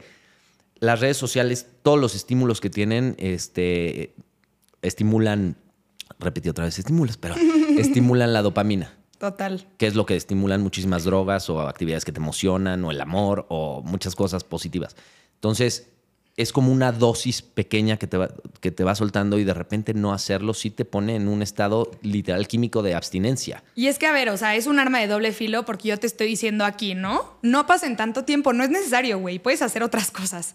Pero yo como creadora tengo que estar viendo por Mm. Claro. qué este video está funcionando. Ah, porque cambia de ángulo cada punto tres segundos. Ok, entonces así voy a hacer yo mis videos. Por ejemplo, justo el otro día me salió un TikTok y se me hizo súper interesante. Aprendes mucho en TikTok, puedes aprender mucho en TikTok. sí, sí, sí. De una caricatura que ahorita es muy famosa para los niños chiquitos, no me acuerdo cómo se llama. Y esta chava hablaba de por qué puede ser peligroso el ponerle esa caricatura a tu hijo, ¿no? Que ¿Qué a ver, da igual, si, ¿Qué es que no me acuerdo cómo se llama, es muy reciente, o sea, no es Bob Esponja, una madre así, no, o sea, es más reciente. Este, y a ver, yo no la vi por el hecho de que no dejes a tu hijo ver esto. No, más bien fue como, a ver, ¿por qué es malo, entre comillas? Y ella justo decía, el problema es que cambia tanto de escena y hace zoom y hace out y cambio y cambio y cambio que el niño no puede dejar de ver y se vuelve súper adictivo. Claro. Y entonces fue cuando dije, ah, ok, eso tengo que hacer en mis videos, perfecto. no, pero justo es eso, o sea, Ok. o sea, es como un... O sea, quieres crear una serie de adictos a Mariah. Nada más No, que sean no, no. adictos a mí, ahí está chingón. No, cero, o sea, cero va por ahí, pero a lo que voy No, es... pero tienes que hacer tus cosas interesantes y que funcionen. Entiendo también eso. No mames, no, no, no vas a buscar cómo hacer tus, tus videos menos este, visibles. O sea, en el aspecto que, ¿no? que le guste menos a la gente, güey. Sería No, y ponte a ver, o sea, también ese es un buen reto. O sea, cuando se metan a TikTok, chequen cómo son los videos en los que más tiempo se quedan. Ay, cabrón, esa ya está muy pinche Sí, eso, no, a ver, ya está, O sea, muy- ya es de ya está demasiado clavado, ya está Sí, demasiado ya clavado. ya es de Pero lo más probable es que va a ser un video que vaya muy rápido porque ya queremos consumir contenido así. Y porque ya le haces plug y ya Sí, tienes estás- otra es, cosa. es que o es el pedo, es como perrito. Estás buscando el siguiente premio y el siguiente premio. Exacto. Y luego ya cinco premios no te dan la suficiente cantidad de dopamina, entonces necesitas 15 premios. Y así va subiendo, va subiendo, va subiendo. Creo, digo, hay mucha gente que está asustada que las redes sociales, creo que eso ha pasado en todas las épocas humanas. Cuando salió la radio, puta. Seguro los tatara, decían, güey, este es el fin de la humanidad. Y luego salió la tele, uh, ahora sí, esto va a acabar con nuestra so- sociedad y la fábrica de nuestra Sí, sí, cultura. sí. Creo que eso, eso es inevitable, ¿no? Total. Va, va sucediendo. Pero creo que las redes sociales, por, por donde están situadas, que es en nuestras bolsas y nuestras manos, la cerca, o sea, la tele no te la podías llevar al pinche metro, Sí. ¿no? O al sí, coche. sí, sí, sí. Sí, voy a seguir viendo la tele aquí en el coche. No puedes hacer eso, güey. Pero los teléfonos sí, es algo que traes. Entonces, tal vez sí tenga un potencial, no digo destructivo, porque te digo, eso es fatalista y pendejo. Sí, algo así, ¿no? O sea, en eso estábamos. Como que ahora ahí. está al, en el alcan- al alcance de tu mano, literal. No, pero ya vemos. Sí, ok. Gracias, Jay. Oye, bueno, estábamos en, en esta cuestión de, de- del potencial destructivo, ¿no? que también es un poco exagerado, pero, pero llamémoslo potencial disruptivo. Creo que eso sí, porque es- eh, estamos atravesando una, como creo, una época de adaptación, donde nunca hemos tenido, o sea, el ser humano en el millón de años que lleva existiendo sobre la Tierra, nunca ha tenido algo que, que le dé tanta dopamina tan constantemente. Entonces sí creo que hay un factor físico acá, Total. cabronzón. No, y a ver, o sea, eso hablando de nosotros, ¿no? ¿Qué rollo con los niños chiquitos que están creciendo con eso? O sea, ¿qué va a tener que suceder en unos años para que ellos tengan más y distinto? Porque lo mismo que tenían cuando eran chiquitos ya no va a ser suficiente. Pero yo creo que justamente las, las generaciones nuevas son las que como tienen como la mente en blanco, llamémoslo, ¿no? como el cerebro un poco más borrado en blanco, son las que justamente aprenden la manera correcta de utilizar algo. ¿no? Entonces, igual y ves señoras de 70 años, a señoras de 70 años, son las que están con la novela todo el día. Sí, sí, sí. Son las que ni pedo. Les tocó una época donde no pudieron, no pudieron pelear contra ese nuevo estímulo que, que les llegó a su cerebro. Y creo que la- las nuevas generaciones justamente eso, van a aprender un poco cómo utilizarlo de una manera más sana, güey. Porque, Pues sí. digo, todas estas cosas que están pasando con Instagram, de que las niñas se están vol- volviendo anoréxicas. ¿Sí viste esos estudios o no? No. Unos estudios, obviamente, digo, a Instagram le tiran mucha mierda, Sí, sí, pero sí sacaron ciertos estudios que prueban que en adolescentes de cierta edad tiene un, tiene un efecto muy negativo para la autoimagen. Sí, volvemos a lo mismo. ¿A quién estás siguiendo? No, no, no, pero no, no, no en aspecto. No, me refiero a. Pon tú que siguen a una chava que tiene un cuerpo perfecto. Y entonces estar viendo constantemente que está en París, y luego está en Aruba, y luego está en Dubai, y luego está en Las Vegas, y aparte pinche cuerpazo. Sí. Y no mames, ¿cómo le hace para tener ese cuerpazo? Empieza a generar una cuestión de, de problemas de autoimagen, de decir no soy suficiente, Claro. porque esa persona tiene. Porque, esa persona es tan feliz y yo estoy tan de la mierda. Sí. Y creo que nos pasa a todos, porque como, como Instagram realmente es, es, es- es- no es una imagen certera de nadie. Sí, no. Es lo que quieres que vea la gente de Total. ti, cabrón. Bueno, cualquier red. Cualquier red, claro. y, y también es comprensible ese argumento, porque es, pues claro, no quiero que veas cuando estoy de la mierda. No, y a ver, te voy a decir algo. O sea, por ejemplo, justo eso, o sea, esto que estamos hablando es como clave y es algo que yo siempre pienso para mis redes, ¿no? ¿Por qué? Porque a mí también me pasa, o sea, como creadora de contenido también me pasa que veo otros creadores y digo, ¿qué estoy haciendo mal, güey? ¿Qué estoy haciendo mal? ¿No? O sea, ¿por qué yo no puedo estar igual? En, en cualquier aspecto, en viajes, en ropa, en lo que quieras, ¿no? Y luego también me toca ver amigos míos que yo sé cómo viven, que yo sé cómo son, que yo sé sus circunstancias, sé todo, y están poniendo algo que no es real, ¿no? Claro. Y entonces justo es como un reto, ha sido como un reto para mí intentar no caer en algo similar, ¿no? Entonces por eso para mí fue muy importante el, sí, hice audición para Disney y me encantaría. Y no me aceptaron, güey. Y aquí está, y ni modo, vendrá algo mejor, ¿no? Hice audición para tal y tal. Hoy no me siento bien, hoy bla, bla. En mis redes yo intento justo hablar muchísimo sobre salud mental. Pero también el otro problema al que me he enfrentado es que en, en esos momentos en donde, no sé, a lo mejor he tenido una semana muy pesada y no me estoy mostrando como tan feliz en redes sociales, para la gente es como un, ay, ya, güey. sí, ya, güey, estás triste No me bajones. Y es como, güey, Sí. ¿quieres ver cosas reales o no? Sí, ¿Sabes? claro. Entonces se ha vuelto también muy complicado para mí el decidir, ok, ¿cuándo sí me quiero mostrar vulnerable y cuándo no? Y entonces llegan puntos en donde la estoy pasando de la chingada durante meses y cuando ya lo paso, digo, no he estado tan activa porque no la estaba pasando bien, ¿no? Y entonces sí, o sea, como que doy un, un, un poquito de explicación, pero no les enseñé todos los meses que la pasé de la chingada porque a la gente también le cansa estar viendo cosas reales. Entonces, como... Eh, porque también lo que, lo que buscas es inspiración y, y- y- Sí. y- y- y ya de por sí tenemos todos, creo, suficiente con los problemas que tenemos luego para Total. soportar los problemas de otro cabrón. O sea, es por eso que la gente que en redes está- la está armando de pedo, quejándose de todo, es tan pinche molesta, cabrón. Sí, es desgastante. Es desgastante, es de ya cállate, deja de quejarte y ponte a hacer algo, cabrón. Sí, sí, sí. sí ¿No? Sí.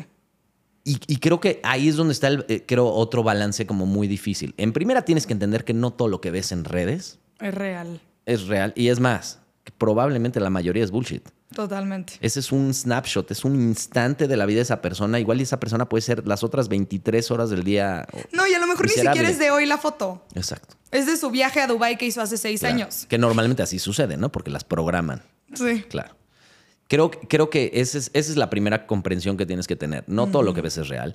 No todo el mundo es feliz todo el tiempo. No toda la información es cierta también, porque Ah, ese independientemente problema, de sí. que veas a alguien de viaje y no lo esté, también hay mucha eh, Sí. desinformación. Está cabrón. Que creo que ese es el, el- el- la otra, el otro peligro potencial disruptivo, ¿no? En gran escala de, de- de las redes sociales. Que se puede esparcir la información falsa muy fácilmente. Sí. Y si, y si viene de un. El, el problema, ¿sabes que veo con, con mucha gente? Es que ni siquiera checan la fuente. Me pasa con, con mi. Creo que el, el mayor pedo en la vida que tengo con esto de la información, del el fenómeno, llamémoslo desinformación, porque eso es desinformación. con mi mamá, cabrón. A mí también me ha pasado. Me manda unas cadenas de Whats que digo, mamá, fuiste a la universidad, carajo. No, no me chingues. Sí, o sea, sí pasa. O sí tienes un cierto grado de cultura y que me mandes esta mamada, ya sabes, no sé, me mandó, digo, por decirte la mamada más fresca, ¿no? Ajá, que tengo, ajá. o sea, tengo 60 mil, Sí. ¿no?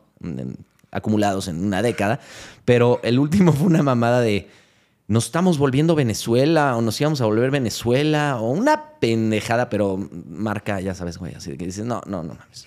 No sabe ni escribir la persona que hizo esta cadena Sí, sí, sí, de entrada, ¿no? Oye, ¿será esto, mijo?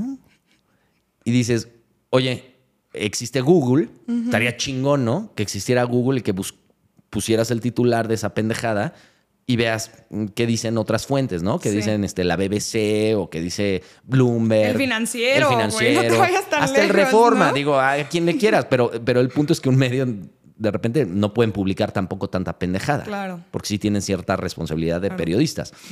Entonces, la gente, ese es el pedo, no pueden ni siquiera checar. A ver, ¿no te ha tocado?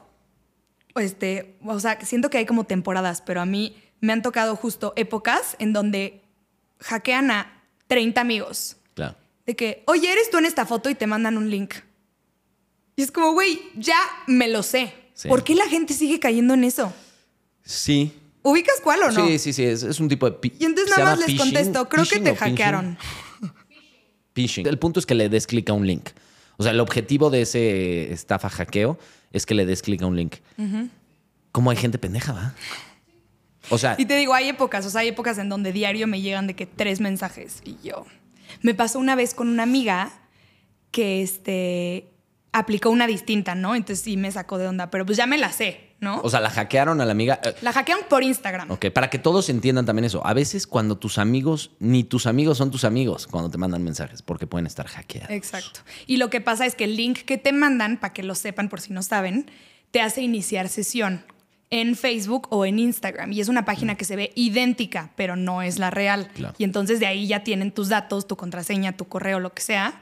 Y ahí es como, como inician sesión y, te, y se meten a tu cuenta y le empiezan normalmente a pedir fotos o dinero o lo que sea a tus amigos. Claro. ¿No? Para- Que también, eh, digo, ahí la primera parte es, fíjate la pinche dirección de la página a la que te estás metiendo. Si dice Facebook con W y punto India, no seas mamón, güey. No, y, y también, o sea, la verdad sí se nota mucho. Yo lo que hago es que o, le, o luego, luego lo capto y le digo como, oye, te hackearon, o le escribo por WhatsApp, por ejemplo, porque es muy común que lo hagan por Facebook, o le sigo la conversación, que es lo que me pasó con esta amiga.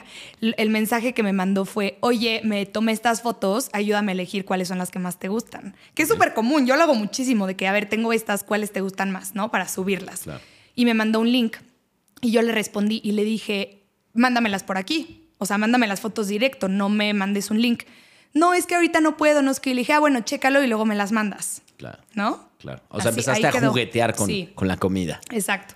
Y más, o sea, más tarde subió una story de que la habían hackeado y lo que hacen normalmente es que después de mandarte ese mensaje lo borran para que tú no te des cuenta de que alguien está mandando mensajes por ti. Claro. Y entonces cuando subió el story de que la habían hackeado, le dije, ah, a mí también me escribieron y lo sospeché. Y me contó, ella en ese momento acaba de ser mamá, me contó que, que este hacker a una amiga suya que también acaba de ser mamá le pidió fotos de sus boobies para ver si tenía estrías o no después de, Ay, cabrón. después de haber sido mamá Y y, luego se para las mandó. No seas mamón. Y entonces ella ¿La me mamá dijo, o- la mamá, o sea, no mi amiga, sino a través de mi amiga, O el sea, hacker a como otra. que la amiga, como que la hija le pidió a su mamá.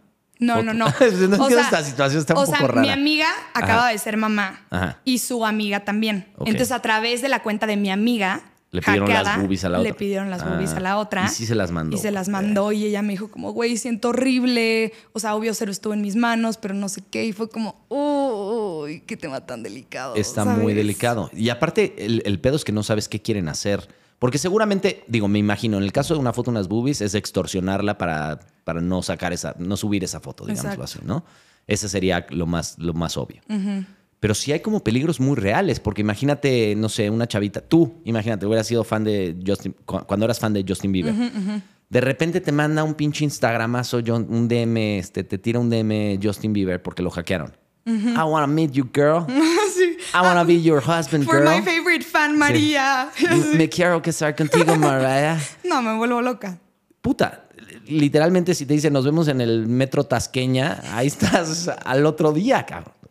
No, no, no, el mismo día. Exacto, sí. Probablemente tú y Justin Bieber en dos minutos llegas al, Exacto, al metro sí. Tasqueña, pero sí puede ser un peligro real. Entonces, creo que eh, eh, hablando ahorita de estos problemas digitales, ¿no? Porque ese es el tema como general, los, los problemas que están surgiendo en esta era digital con las redes, ese creo que está muy importante. Sí. Aunque te escriba un ami- tu mejor amigo, si, si te piden algo raro, como métete este link, como mándame una foto de tus pezones, como, no sé, Sí, digo, está ridículo. Exacto, deposítame el Oxxo. No, y Este, a ver, mejor ser precavidos. A mí alguna vez me pasó que necesitaba este, un link de WeTransfer de unas fotos, ya sabes, y se lo mandé a mi hermano como para tenerlo en un chat, y mi hermano me dijo, si eres tú, ¿no? O sea, como nada más checando como, María, ¿eres tú? Y Bueno, yo, pero- sí, sí, sí, perdón, o sea, fue Pero para espérate, otra cosa, espérate, ¿no? eso no es una como prueba muy contundente. El hacker te puede decir, sí, soy yo mi rey. Exacto. O sea, exacto. no mames. sí, o sea, a lo que voy es justo como que intentar moverte de tal forma Autent- antes de... Creo que autentificar, así como una hay una de autentificación teléfono. de dos pasos, exacto. Hazlo lógico, una, llama- una llamada por teléfono, que te, queda, que te quede claro 100% sin lugar a dudas que sí, en efecto, es tu amiga la que te está pidiendo verte las boobs. Que no va a suceder nunca, güey, Sí, porque te, las- te lo pediría en persona. No, o no te lo pediría.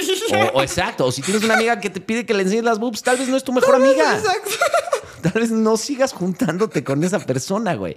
Pero sí, e- esas, esas precauciones creo que, creo que son básicas. Y, y el pedo es que, nuevamente, regresando al, al tema de es tan nuevo esto para. el, el ser humano lleva un millón, el cerebro humano lleva evolucionando un millón de años. ¿Cuánto tiempo de ese millón de años hemos tenido acceso a estos medios digitales?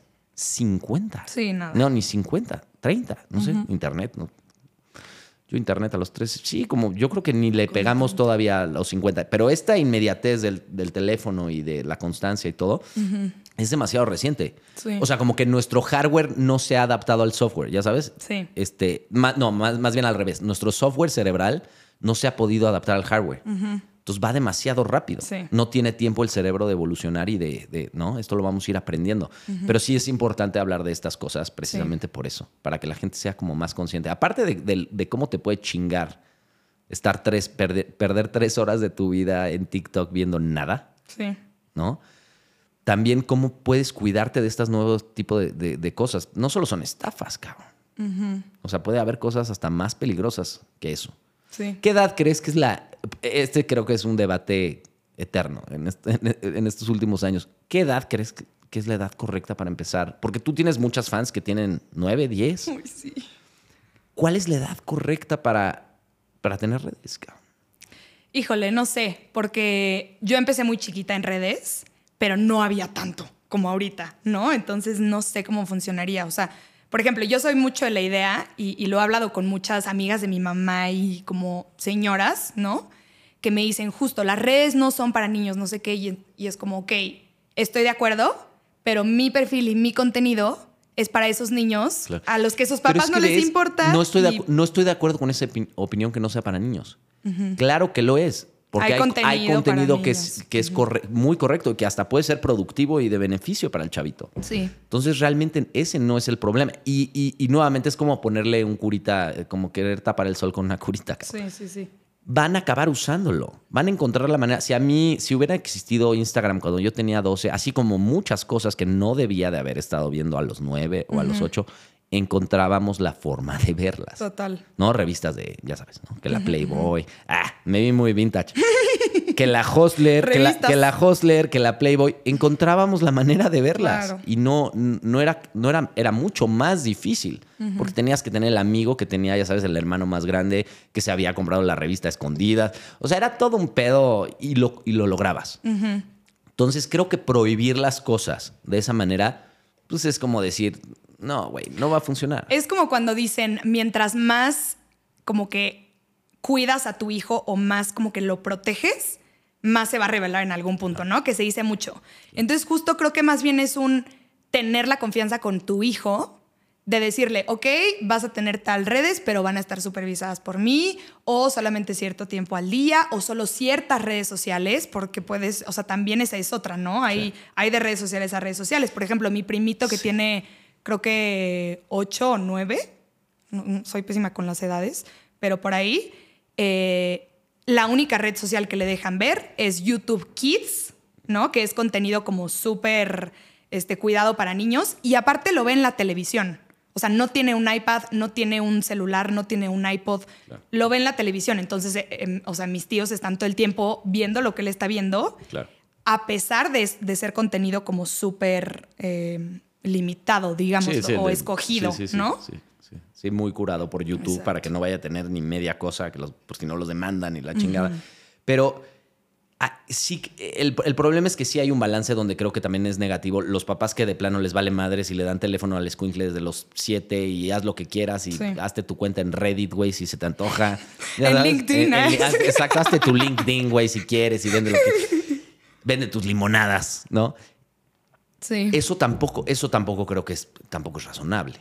O sea, sí tiene que haber un- un- una cierta, no sé, pero no- lo que no sé es cuál es el balance correcto, porque a veces hay gente que entre más le niegas las cosas, lo prohibido nos atrae. sí. Entonces, entre más te niegan algo, dices, como cuando te dicen, no tomes, de chavito, más, más despierta tu curios- curiosidad de decir, Total. quiero saber lo que se siente estar pedo. Total. Y entonces por eso los chavitos, creo que ese, ese acercamiento de muchos papás de, de, no, no puedes tomar porque, Sí, no porque no. porque no. O sea, también es como un ten la comunicación con tu hijo de decirle, estas pueden ser las consecuencias, te puedes poner en riesgo por esto, eh, puede salir contenido que no, o sea, que no estás en edad para ver y que en algún momento podrás, no sé, o sea, también justo esta conversación de los riesgos, ¿no? Porque justo es como, no puedes porque no. Pues, ¿qué hay, güey? O sea, déjame. Me da curiosidad. buscar, claro, ¿no? claro. Pero aún así, aún, aún así siento que no puedes evitar. Es como cuando quieres, lo que dijiste de las mamás, ¿no? Protectoras. No puedes escudar, no, vives en una realidad que es la realidad, que no, no, no puedes cambiar, no tienes control. Sí. No puedes evitar que de repente vean un accidente en la calle o que vean este, que un güey trate mal a una mujer. Hay muchas cosas que no puedes evitar en la Sí. vida. Lo vas a acabar viendo. No, y que si no, justo si no lo ven en su casa, por ejemplo, un poco del ejemplo que pusiste de las revistas, que sí estuvo muy vintage. Gracias. No sé, es como un, no, mi hijo no tiene ni iPad, ni tal, la, la, la, la, pero van a casa de la amiga que tiene Que tiene todo, absolutamente claro, todo. claro. Y a, a ver, intenta detenerla des- ahí. se destrampan. Y es más, hasta puede ser más negativo que lo que hubiera sido si le hubieras dado permiso de hacerlo con moderación. Exacto. El problema es ese, que es muy difícil moderar a alguien. Sí, O sea, ¿cómo chingados va a estar supervisando 24-7. 24/7? ¿Has Sí, visto no. esas cajitas que son para meter el, tel- el teléfono y que duran cerradas cierto tiempo? No. Ah, están súper chidas. Digo, a ver si podemos buscar, no sé, no sé cómo las podríamos buscar. Este, lock boxes with timer, creo que algo así. A ver si podemos encontrar alguna. Pero son, son como unas cajitas de plástico, de lo que sea, que tú metes tu teléfono o tu iPad o tu computadora, lo que quieras meter, y no poder usar durante cierto tiempo. Le pones el timer y esa caja no Ay, se no, puede pero abrir. ya llegar a ese nivel es porque ya tienes una adicción que no puedes soltar el teléfono. Claro, pero creo que creo que sí hay gente que de plano necesita necesita tener ese pinche pedo de decir, o sea, que no le basta. Ah, mira, exacto. ¡Órale! Este, exacto. ¡Wow! Entonces ya tú le dices, no, pues quiero que se abra en dos horas la chingadera y te bloquea el teléfono dos horas. O sea, a ver, sí, eso ya está ya está súper extremo. Por ejemplo, yo lo que hago para estudiar, pero dice, for kids, students y Sí, sí, no sé qué. Este, yo tengo una aplicación que descargo cuando tengo exámenes, en donde le digo, voy a estar media hora concentrándome en esto, ¿no? Mm. Entonces pongo el tiempo, se acaba y digo, ah, ok, ahora 15 minutos sí puedo usar mi teléfono, ¿no? O sea, también, también hay otras alternativas como para no tener que llegar a Sí, eso. creo que está extremo. Es como un cinturón de castidad. ¿Te acuerdas de esos? No va, seguro no sabes ni lo que es. Mm, o sea, tengo más o menos idea. un cinturón de no. castidad era como un calzón de metal que le ponían a la gente en la Edad Media. O sea, hace un chingo, ¿no? Estamos hablando de hace 500 años, ya no hay. Que hasta a veces tenía picos para que no hiciera nada no limpio y puro. Está cabrón. O sea, ya tener que llegar a ese pinche nivel, Sí. Creo que también te puede jugar en contra. Pero si ya no, no tienes de. Ah, eso, eso es un cinturón Órale. de castidad. Gracias. Bueno, Gracias si alguien necesita. Este, Si alguien necesita proteger su. No, no, no. partes. Yo iba a decir, si Ah. alguien necesita la cajita con el temporizador, ya vieron que sí existe. Claro, claro. El calzón, el- no sé. El cinturón de castidad no es recomendable, mejor no lo hagas, pero, pero sí, es que llega un límite, es como la gente que ya llega a un, a un punto de obesidad. Esta, esta polémica, creo que esto está muy interesante y a ti te va a gustar este tema. ver. esta cuestión del, se llama el Body Positivity Movement, que en español sería algo así como la positividad del cuerpo, ¿no? El movimiento de la positividad del cuerpo. Sí. Que es una onda de decir, no, ah, si eres gorda, acéptate como eres, amiga. Eres hermosa de todas maneras. Lo cual es una grandísima pendejada, porque no es, está probado científicamente que no es bueno ser obeso. No te trae ningún beneficio a largo plazo. Y este pinche movimiento woke de, de, ya sabes, las modelos de esta revista famosa, Sports Illustrated, Swimsuit, el- la edición de traje baños, que es como de lo más, es como, el- como la madre esta de Victoria's Secret del- de la pasarela. Es algo muy famoso Ajá.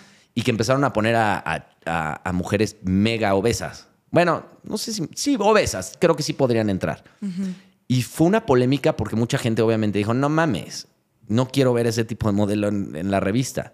Y la gente woke en chinga, es que todas las mujeres son hermosas y no importa tu peso, amiga. No, sí importa, deja de tragar tacos. Es, eh, no, es, no es necesario. O sea, el problema es este, Mariah. Es que yo estoy del otro lado. Eh, pero estamos aplaudiendo, estás aplaudiéndole a alguien que está haciendo algo negativo. Pero es que no todas las personas gordas realmente están insanas, por decirlo así. O sea, hay muchas más cosas allá. O sea, hay mucha gente que come muy bien y hace mucho ejercicio. ¿Pero qué y estamos aún hablando? así. ¿Qué tipo de gordura? Porque aquí me estoy perdiendo. Obesidad.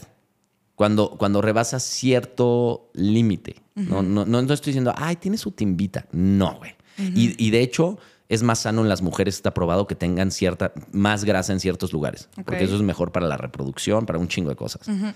No estoy diciendo que tiene que ser un esqueleto. No, no, no, no. Pero ciertamente estar gordo no es ni bueno, o sea, no es ni saludable. Está bien, yo, yo hago cosas, ¿no? Fumo, chupo, o sea, hago cosas que seguramente me puede decir, es que eso no es saludable. Ok, sí, pero lo quiero hacer. Es mi pedo. Y también, si alguien quiere ser una ballena y no poder levantarse de la cama, chingón, arráncatela. Pero de eso a estar promoviendo y anunciando y diciendo, no, eres hermosa tal cual como eres, estás solapando nada más que esa persona no cambie. Es que no creo que vaya tanto por ahí. O sea, y, y justo te voy a ser súper honesta. Es un tema que me cuesta mucho trabajo porque lo que sea que te vaya a decir, te lo voy a decir desde mi privilegio de ser flaca. ¿no? Y, y siento que, o sea, es un punto del cual es muy importante partir. Pero porque es un privilegio, o sea, en cierto aspecto genéticamente mucha gente no tiene ese problema, sí, pero, pero mucha gente le chinga, Mariah. No es un privilegio que me dio eh, mis papás, ¿no? Así de ping. No, no, me chingo dos horas y media al día yendo al gimnasio. Sí.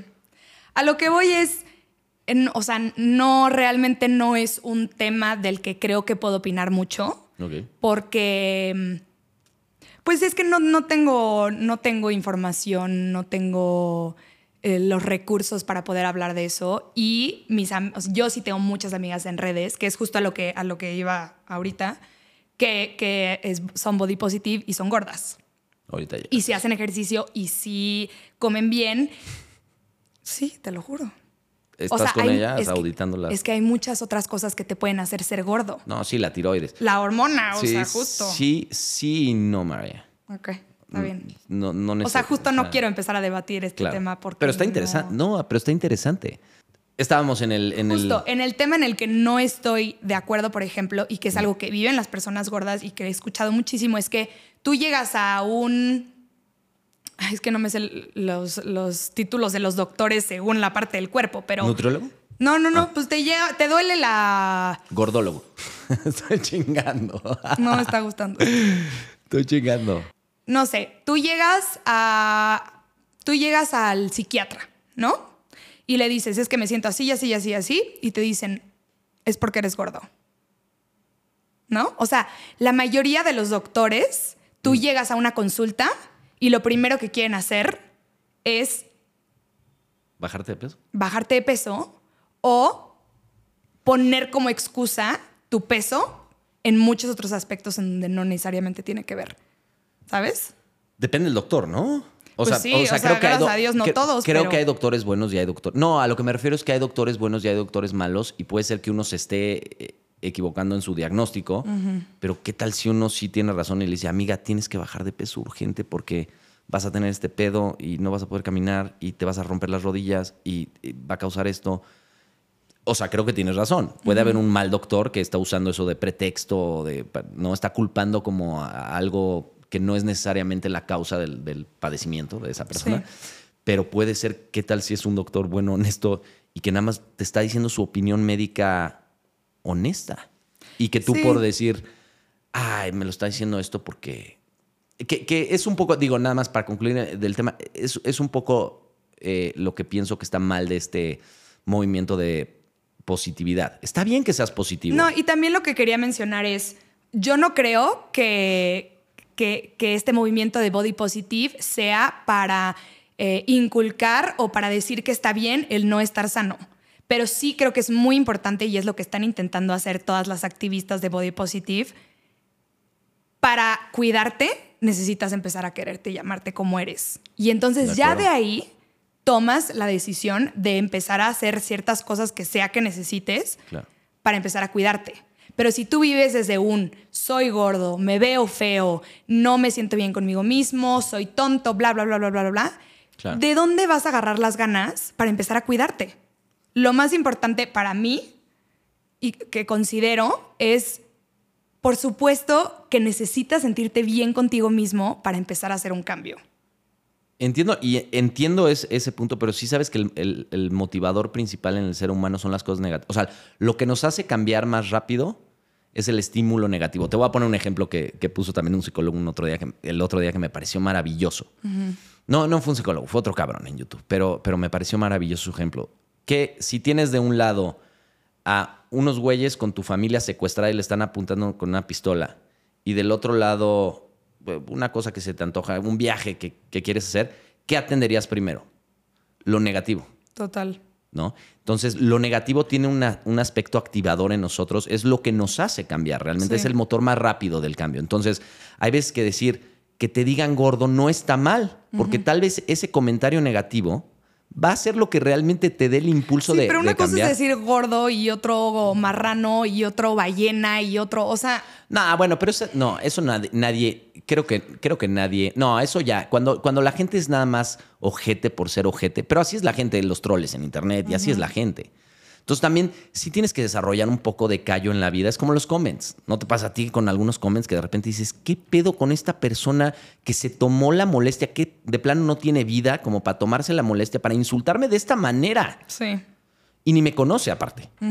Y ni sabe de lo que está hablando. Y tiene faltas de ortografía. Y seguramente, ¿no? Sí, no está nada feliz. No, no está nada feliz consigo mismo y por eso se está tomando el tiempo. La gente va a ser así. No puedes evitar eso en la, en la gente. Entonces, lo que sí puedes evitar es que te afecte. Eh, sobre, sobre tus emociones sí tienes control. ¿Cómo recibes esa información? Entonces, yo creo que sí hay, hay veces que es lo que está pasando un poco con esta sensibilidad ante la ofensa, que ya cualquier ofensa es, güey, esa persona si quiere decirte lo que quiera, utilizando la palabra que quiera, que te lo diga, es su libertad. Ya es tu derecho ofenderte o no ofenderte, Sí. engancharte o no engancharte. Y creo que lo negativo sí te hace cambiar. Yo velo en tu vida, yo lo veo en la mía y sí me queda claro eso que te platiqué de que el estímulo negativo tiene tomas acción más rápida ante los estímulos negativos porque nuestro cerebro está diseñado para detectar lo negativo. Es supervivencia, es instinto de supervivencia y así está. Nuestro cerebro está diseñado para notar el tigre que está escondido que te está a punto de tragarte, güey. Sí. No las flores que están, ya sabes. Sí. Esa es la programación. El, el- el primer, como la primera instrucción del cerebro es sobrevive a costa de lo que sea. Entonces, por eso nuestro cerebro está diseñado para detectar lo negativo. Relacionando ese punto con la cuestión del- de la positividad del cuerpo, creo que si también tapas todos los estímulos negativos, al contrario, Mariah. O sea, sí entiendo lo que quisiste decir, que tienes que tener una buena imagen y, y sentirme bien conmigo mismo, porque eso me va a ayudar, pero no creo que sea el motivador principal en el ser humano. Sinceramente, o sea, creo que en este tema justo no tengo la información, la experiencia, los medios para, para hablar al respecto, ¿sabes? O sea, creo que creo que es algo en lo que no, no puedo opinar mucho, Claro. porque no es algo que vivo yo y soy muy afortunada, y porque no es algo que no me va a pasar por el privilegio de ser flaca, ¿sabes? Claro. No sé si sea un Bueno, no te privilegio o no, que es aspecto. justo como... Sí, o sea, yo no voy a vivir discriminación de doctores o de ropa o de Mm. gente por todos lados al- a los que vaya por mi peso Sí. o por cómo me veo. Lo entiendo. Ent- Entiendo, entiendo tu postura. Eh, Lo, lo que sí creo que es importante que, que- que- que la gente sí entienda es que no necesariamente sí duele mucho que, te digan una palabra que a ti te molesta en particular. Duele mucho, pero la vida es así. Y tómalo, trata de usar esa energía negativa. En- creo que eso es más constructivo. Y te va a hacer cambiar más rápido. Total. Entonces, el, el que te pongas un escudo anti, me ofende todo, no me puedes decir nada, no, no, no, no me puedes decir lo que no me gusta y eso, eso no te va a hacer crecer como humano a final de cuentas. Pero cada quien, ¿no? Como en, la, como en todo en la vida, cada quien que tome lo que, lo, lo que le sirve. En lo que sí puedes opinar, Mariah, es quiero hablar un poquito de... sí, ya, ya entremos, pasamos de asesinos seriales a, a- a problemas de, de la vida digital.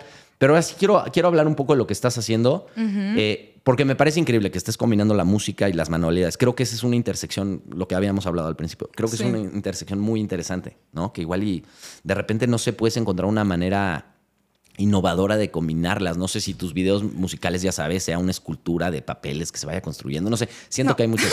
¿No? ¿No lo vas a hacer? No, no. ¿Por qué? Porque No lo había pensado. no lo habías pensado, pero, pero en algún punto, creo que eso es lo interesante de hacer cosas diferentes. En algún Total. punto es donde conectas, ya sabes, conectas este punto con el otro punto y dices, ay, tal vez lo que tendría que hacer es esto. cabrón". Sí. Me parece muy interesante lo que estás haciendo. Acabas de sacar, ¿a cuándo salió este libro? Salió, no, ya tiene un rato. Ya tiene un rato. Salió en octubre del 2021. Ok. o sea, o sea, acaba de cumplir un año. Ok. Que se llama 100 formas de crear. Correcto. Y está increíble el arte. Está súper está súper cute. Soy yo. Yo, yo sé- me lo imaginaba. me lo imaginaba. Cuéntanos un poquito, de, de- de qué, ¿cómo decidiste esto? De, de hacer un libro. Porque aparte es un diferente tipo, un, un libro de otro tipo, no es, Sí. no es para leer. ¿no? Sí. Que es lo primero que te pregunté. Pues mira, justo cuando me empezó a ir muy bien en redes sociales, me, me buscaban de repente para sacar merch, ¿no? O sea, que si hoodie, que si gorra, que si bla, bla, bla, bla, bla. Y como que no me llamaba tanto la atención. O sea, yo decía, ¿por qué alguien compraría una hoodie con mi cara, por ejemplo? Ya sabes, o sea, que Correcto. Eh, Buen- buena conclusión. o sea, chance en algún punto, pero no. Y entonces siento que justo como que en creadores de contenido se puso muy de moda como la merch, que si sacar perfume, que si sacar no sé qué. Y yo siempre pensé como yo quiero algo que a la gente le sirva y que sea muy yo. Y cuando empecé a subir manualidades en pandemia a TikTok y les empezó a ir tan bien, se me ocurrió este libro, que originalmente se llamaba 60 formas de crear. Y cuando empezamos a buscar editoriales para, pues para hacerlo con una editorial y poder hacer un proyecto más grande, que por cierto, yo no pensaba hacerlo con una editorial, como que no le tenía tanta fe. Y cuando le enseñé el proyecto a un amigo de mi hermano, me dijo, güey, está increíble, o sea, tienes que buscar hacerlo en grande, ¿no? Yo dije, bueno, imprimo unas 2.000 copias y veo cómo las puedo mandar a distintos lados de la República. Y cuando eh, nos juntamos con Penguin, que es la editorial, Que es de las mejores del mundo. de las mejores, sí. Sí. Este, me dijeron, va, pero hay que hacerlo más grande. Entonces se convirtió en 100 formas de crear. Ok. Y además de eso, el valor agregado es que no nada más es un libro que hice yo, sino que cuenta un poco sobre mí. Entonces se divide en varios capítulos que eh, son distintas épocas de mi vida. Ok, a ver, Entonces- vamos viendo, vamos viendo. Ajá, Me entonces... gusta este, me gusta el concepto. Conceptualmente suena muy chingón. Y está en lenguaje inclusivo, justo, o sea, les quiero contar que... Ok. parte Que yo también tengo pedo con el lenguaje inclusivo, ya no Sí, vamos a sea, discutir eso. Sí, so- Tú y yo. No, somos contrarios. son diferentes puntos de vista. Sí, total. Mira, lo que yo quería con este libro, y, y fue como de lo que más luché, aparte de todo lo que tiene adentro, era que fuera un libro para todos, Claro. ¿no? No quería que fuera un libro infantil. Of course. Y, y- y lo tengo clarísimo porque yo soy feliz haciendo este libro, ¿no? Claro. Y ya no soy una niña. Claro. Entonces, esa era una. Dos, quería que cualquier persona se pudiera sentir identificado al leer el libro. Entonces, todo el libro está en lenguaje inclusivo. Y, por ejemplo, la portada, los colores las cam- los cambiamos 20 mil veces porque obviamente las primeras pu- propuestas eran muy rosas, muy morados, muy eh, girly, por decirlo así. Y yo les decía, es que a mí no me gustaría que por esta ideología de qué es para niñas y qué es para niños, Alguien deje de. alguien, ajá, un, o sea, no sé, un niño lo viera y dijera, mamá, quiero este libro, y la mamá le dijera, eso es para niñas, ¿no? Ok, claro. Entonces trabajamos muchísimo en los colores y todo para que se que sintiera co- como colores neutral. neutrales. Exacto. Y justo son, son distintas épocas de mi vida. Empezamos un poco en el pasado, qué he hecho, qué me gusta. Es un, en, o sea, aparte de ir leyéndolo, pues te va involucrando en el proceso. Entonces te digo, eh, yo soy de México, ¿de dónde eres tú? Tengo tales mascotas, tú tienes mascotas, y entonces tiene líneas como para que tú también vayas escribiendo un poco. Ok, eso está padre. Es un intera- una interactividad Exacto. entre lo- tu vida y la vida del Ajá. lector. Y también lo que quería era que fuera como un diario en donde tú pudieras años después verlo y decir, wow, en este momento mi comida favorita eran los esquites, ¿no? Ah, qué chido. y ahora ya no. Y en este momento de mi vida este, hacía tal y tal y tal.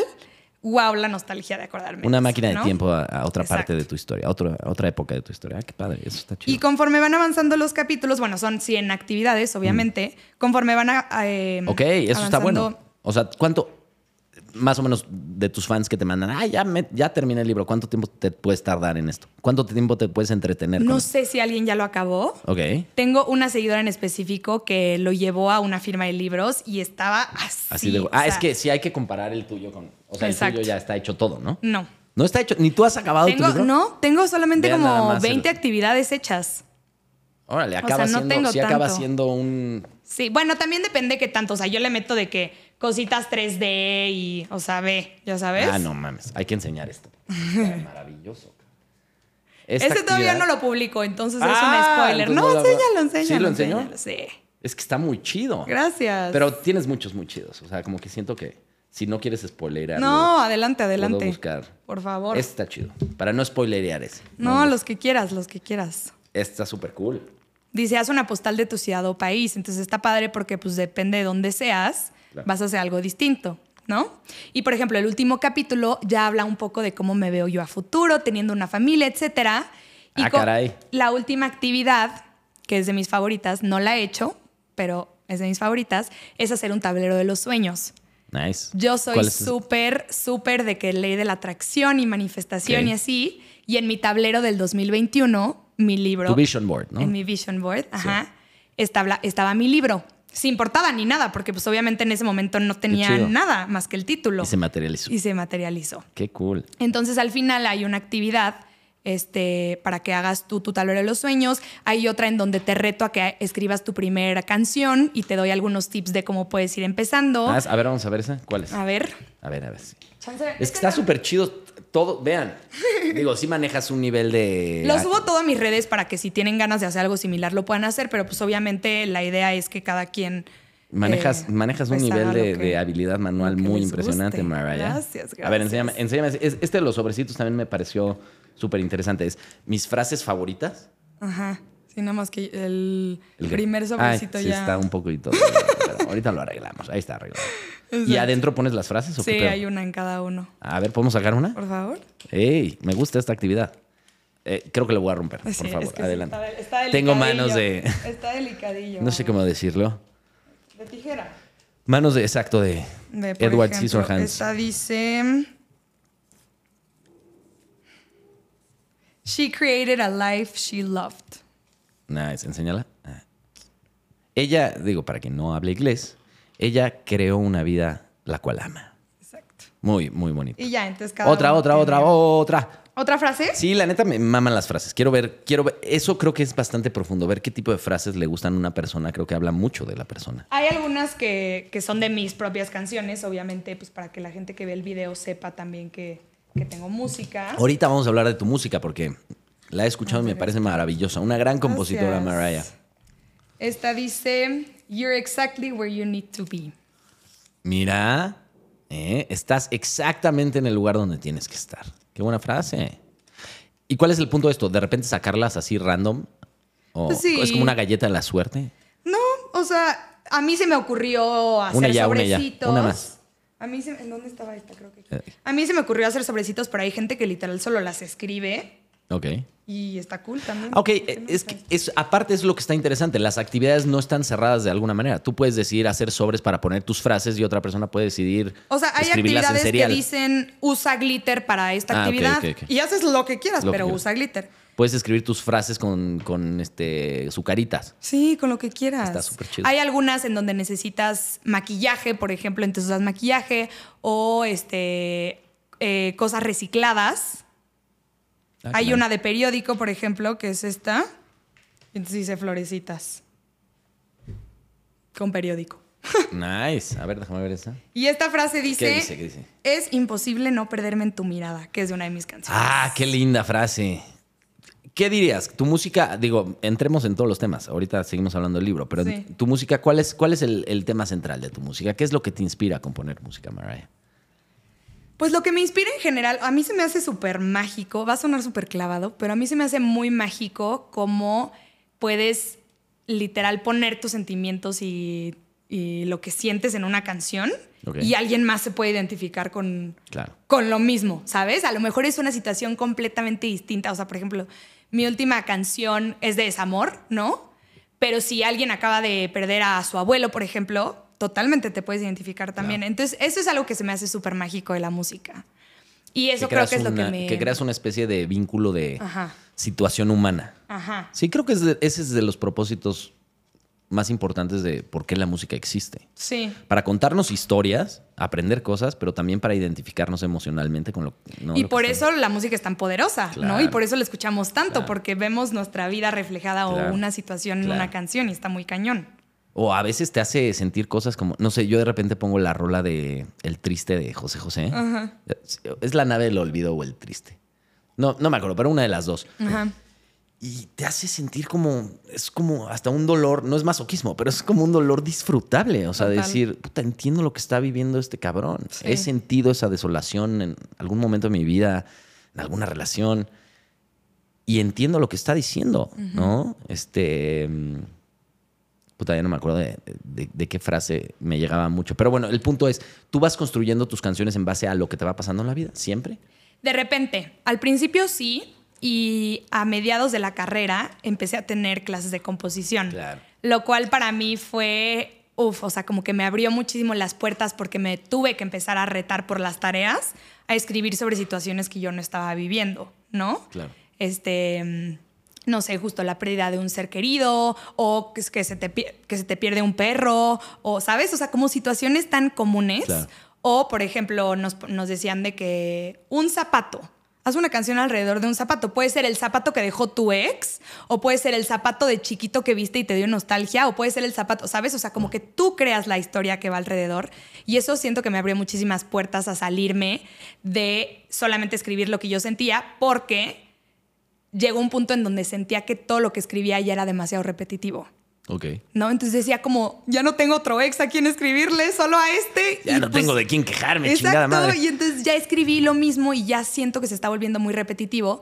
Y te digo, eso me abrió muchas puertas también a lo que platicamos hace rato de eh, canciones que a lo mejor no me veo a mí cantando o en mi proyecto, pero que sé que a alguien más le podrían quedar Claro. muy bien en lo que está haciendo. Y eso me encantó y dije, ok, también quiero escribir canciones para otras personas, ¿no? Que no sé qué sea mejor, o sea, porque por un lado, evidentemente, de lo que puedes escribir más profundamente en la vida es de lo que estás sintiendo.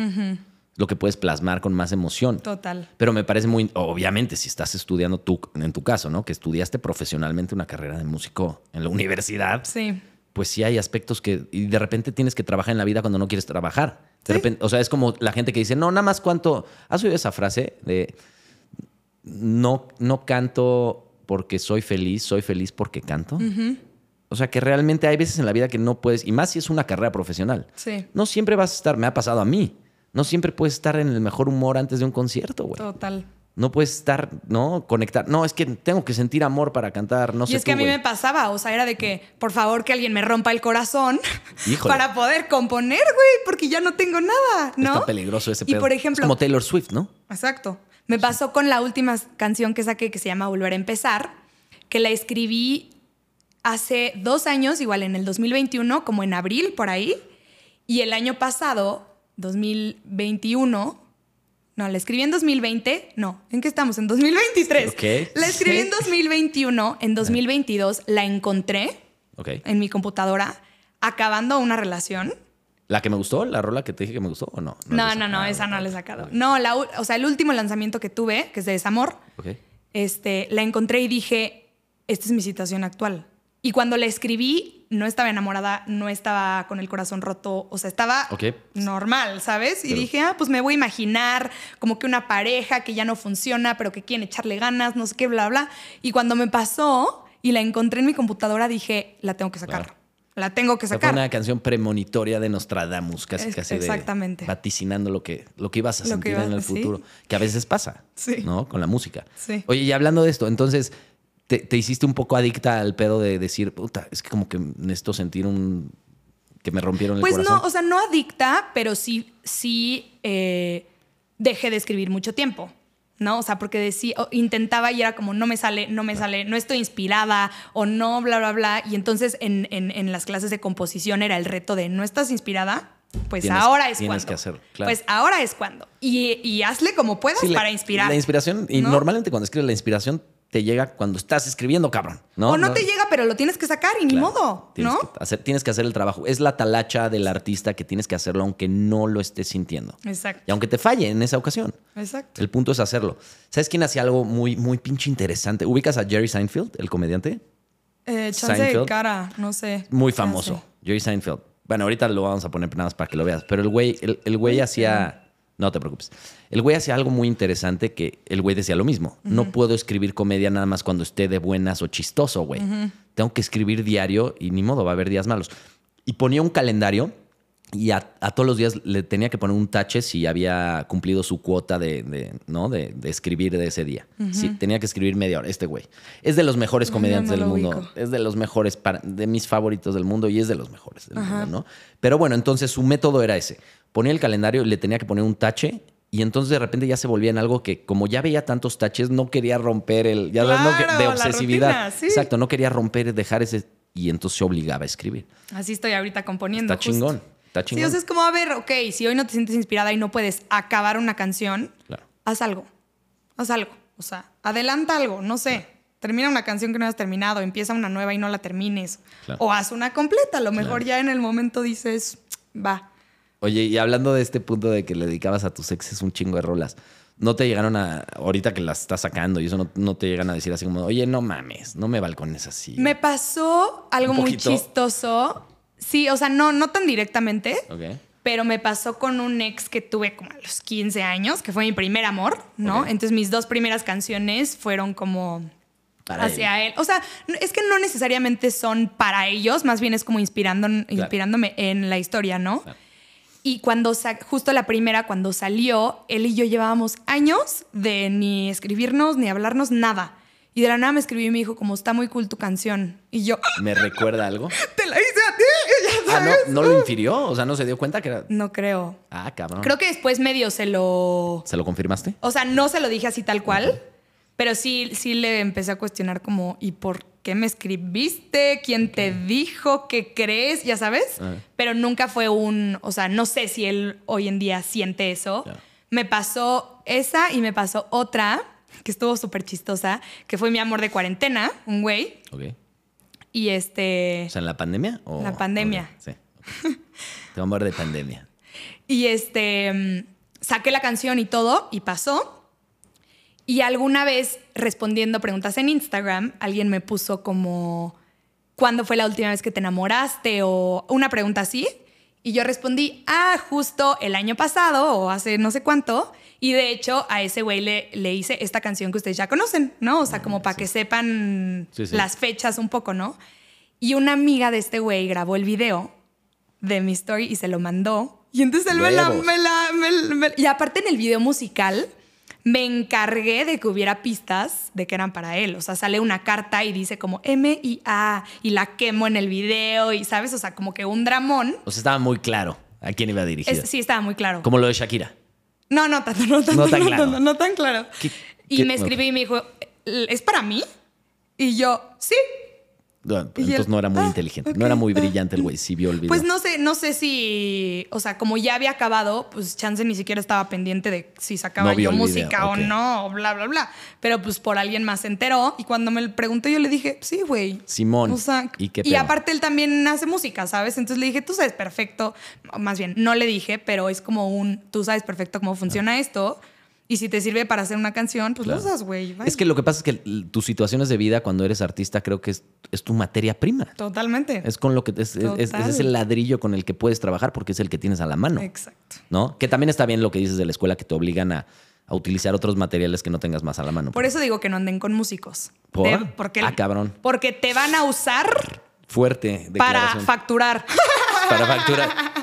Pero lo veo más, es más común, o sea, por ejemplo, es más común en las mujeres, ¿no? Este fenómeno, porque no veo a John Mayer escribiendo mierda de todas sus exes. A Taylor Swift creo que de, creo que cada, de cada ex hay, ¿no? Desde los Jonas, güey, que no, o no me acuerdo a quién se andaba dando en esa época, pero creo que algún Jonas Brother. Hay una canción de queja específica dirigida a John Mayer, creo que le hizo una, a otro cabrón le hizo otra. A ver, hay distintas sé formas de, de manejarlo, ¿sabes? Sí. O sea, por ejemplo, para mí sí es muy importante eh, que en, en mis canciones, para mí es súper claro y te puedo decir renglón por renglón por qué escribí eso, ¿no? Pero también ser un poco genérico para que a todos les pueda quedar el saco y no sea de que es que tú cuando fuimos a pasear a mi perro me dijiste, no, pues la gente en chance no se va a identificar con eso, ¿sabes? Claro, claro, claro. O sea, Sí, no ser tan específico. No sé, siento que eso, eso, lo que pasó ahorita con Shakira, que he visto muy poco, la neta, porque me vale madres, pero he visto dos, tres cosas y que aparentemente, pues la rola de Shakira, pues sí está un poco, súper directa, ¿no? un poco duro y a la cabeza de este cabrón. Y el güey cagado de la risa, evidentemente. Pero le está sirviendo ¿Sí a Shakira. crees? ¿Sí crees Sí, que- vi un video del pique O sea, cagándose la risa. eso es lo que vemos, Dijo, pero- ¿sabes qué? Dijo algo muy cagado, lo, lo- lo platicábamos ayer, lo estaba platicando ayer. Dijo el güey, joder, que yo he vivido eso 15 años. Una mamá así dijo. Algo así que yo tuve que soportar eso 15 años. Órale. Entonces, también, pues, evidentemente, pues va a decir lo que piensa el güey. Sí. Ahora, qué bien por Shakira que está usando algo negativo. Digo, lástima, el güey también es famoso. Es, es un futbolista muy famoso. Pero está utilizando esto y creo que fue, ya rompió récords. Esa fue la noticia que vi, que rompió récords de views en YouTube. Está, está en número uno mundial ahorita. Mundial, exacto. Mundial. Que ya lleva 70, 80 millones. No sé 80 millones de views. Entonces, también en, al- de al- en algún aspecto creo que Shakira sabía. Ay, obvio. Y a ver, hubiera sido tonta si no lo hiciera. O sea, por ejemplo, esto es hablando específicamente de Shakira. Chance, no te enteraste porque justo dices que no andas tan metido, pero salió una chava hace nada a decir, es que creo que Shakira plagió mi canción. Acabó. Y entonces ella dice, ah, ya sabes, al principio de que esto no es hate y no es no sé qué, como para Ajá. cubrirse un poco de que no le echen todo el hate del mundo. Que no le caigan las Shakira Ajá. fans. No sé cómo se llaman las fans de Shakira. Yo menos. Shakira Liver. ¿Quién o whatever the fuck, sí. Y entonces dice como, creo que bla, bla, bla. Y enseña su canción, ¿no? Ok. No sé al final si procedió legalmente o no. Ha sido una mega discusión porque según esto, por ley, tiene que haber cierto número de compases para que sea plagio, bla, bla, bla. No, da igual. Pero se parece. Se parece, sí se parece. Ok. Este, ¿Y es famosa la chava? ¿O dónde la pudo haber es que, escuchado Shakira? Es que ahí va, ahí va. Ella, sin saberlo, se armó una mega estrategia de marketing porque obviamente todo el mundo se metió a Spotify, a Apple Music y a, todos escuchar, lados claro. a Ah, escuchar su canción para ver si se, si se parecía o no. Y entonces el otro día, no la sigo, pero justo como que se hizo tan viral la chava por hablar de esto súper inocentemente que ya le estaba yendo muy bien y su canción ya estaba teniendo quién sabe cuántas reproducciones. Entonces, imagínate, o sea, Shakira Cabrón. ya la conocemos, ¿no? Claro. Pero se me hizo muy chistoso que esta otra chava, Lo usó de estrategia de marketing. sin saberlo, ¿no? Porque Ah, ella sí. lo O hizo sea, ¿tú desde su que inocencia. Ah, ah, no piensas que fue con dolo y No, no, no. Ah, yo pensé que sí. No, yo creo que dijo como, oiga, no sé qué hacer, no sé qué. Y se hizo bla". viral. Sí. Bueno, y de todas maneras, si no saca otra canción chida, va a valer madre su O sea, sí, pero, viralización. pero está cañón. Está muy cabrón. Está, se está hablando tanto el tema que hasta ella tuvo su lugar para brillar tantito. Exacto, fue como un ¿No? colateral del- del- Exacto. de lo que está generando Shakira. Que te digo, no sé, yo creo que sí es positivo. No, ¿Qué dice la canción? Lo de la factura. He oído dos, tres mamadas, pero no, no me chingue la canción. Pues a ver, dice como, perdón si, si te salpique, ¿no? Y entonces Ah. ahí piqué y luego claramente, y la morra esta se llama Clara, Ok. o sea, con la que estuvo Ah, o sea, Piqué. ok, Entonces- fue un pedo de que le puso el cuerno. No me sé ni la pinche A historia ver, de la Piqué, historia, la historia, a ver, tampoco Gracias. estoy súper metida, ¿eh? No te creas. No, pero leve. Pero la historia, por lo que entiendo, es que había una mermelada en su casa Ah, que a Shakira no le gustaba y que nadie comía. Y de la nada se empezó a vaciar y vaciar y vaciar. Y esta morra dijo, alguien más está entrando a mi casa. Qué perspicaz Shakira Holmes. No Y mames, entonces es ya Watson. empezaron a salir los TikToks de que, güey, yo sí veo que se acaba la mermelada en mi casa, pienso que hay duendes antes Sí, de sí, pensar sí. que me cuernen. Joder. Pero así salió, así salió. Órale, se dio cuenta que la mermelada estaba acabando y dijo, ¿quién chingados? ¿Dónde se están ¿A quién untando está? esa mermelada? Bueno, ya no sé si tanto, Más- pero... más perverso, Oye, ¿no Piqué. quieres prender tu vela? Ah, sí, mi... ¡Carajo! Nah, Lo que pasa es que si se apaga mi vela tengo un pequeño issue con... Ni cuenta se dio, No, pero... ni me di cuenta. Es que creo que ya como que necesito derretir un poco. Oye, pero entonces La mermelada fue la culpable del pedo de Piqué, cabrón. No, ¿Cómo lo, ves? no lo puedo ni siquiera creer. Que por eso te cachen, está muy cabrón. O sea, qué inteligente Shakira. Lo hizo súper bien. Qué Y investigadora. aparte, o sea, ya todos conocemos a Shakira, pero revivió para todas esas nuevas generaciones que a lo mejor nunca la habían escuchado. Claro. Pero bueno, entonces le dice a Piqué, cabrón, alguien se está tragando la mermelada, claramente te estás dando a alguien. Y se llama Clara. Conclu- y aparte se llama Clara, hijo de tu chingada madre. Y le tira mucha mierda en la canción. O no tanta. Eh, Siento que le tira más a él.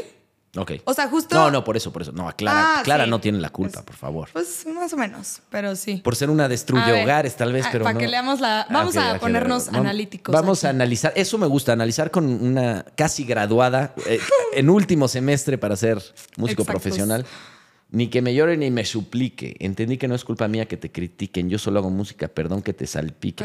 Nice, buena, buena, buen fraseo, Shaq. Buen fraseo, Shaq.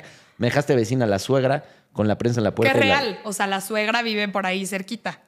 Ah, literal, la, la- la jefa de Piqué vive ahí al lado. Chingada madre. Eso sí, ¿ves? La pensaron mal.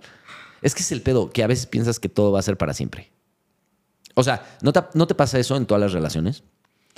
O sea, sí, pero siento que entrar a una relación pensando que se va a acabar está súper No, no, sí, está fatal, es O sea, de fatalista que, o y sea, horrible. sí te amo, pero pues, güey, vamos a terminar algún día. No, o sea, pero, no. pero siento que tenemos la tendencia humana. Yo creo que desde mi primera relación a los 15 años, no sé cuándo fue mi primera relación seria, sí, 15, 16, pensé que era para, ya, mi esposa, a la chingada.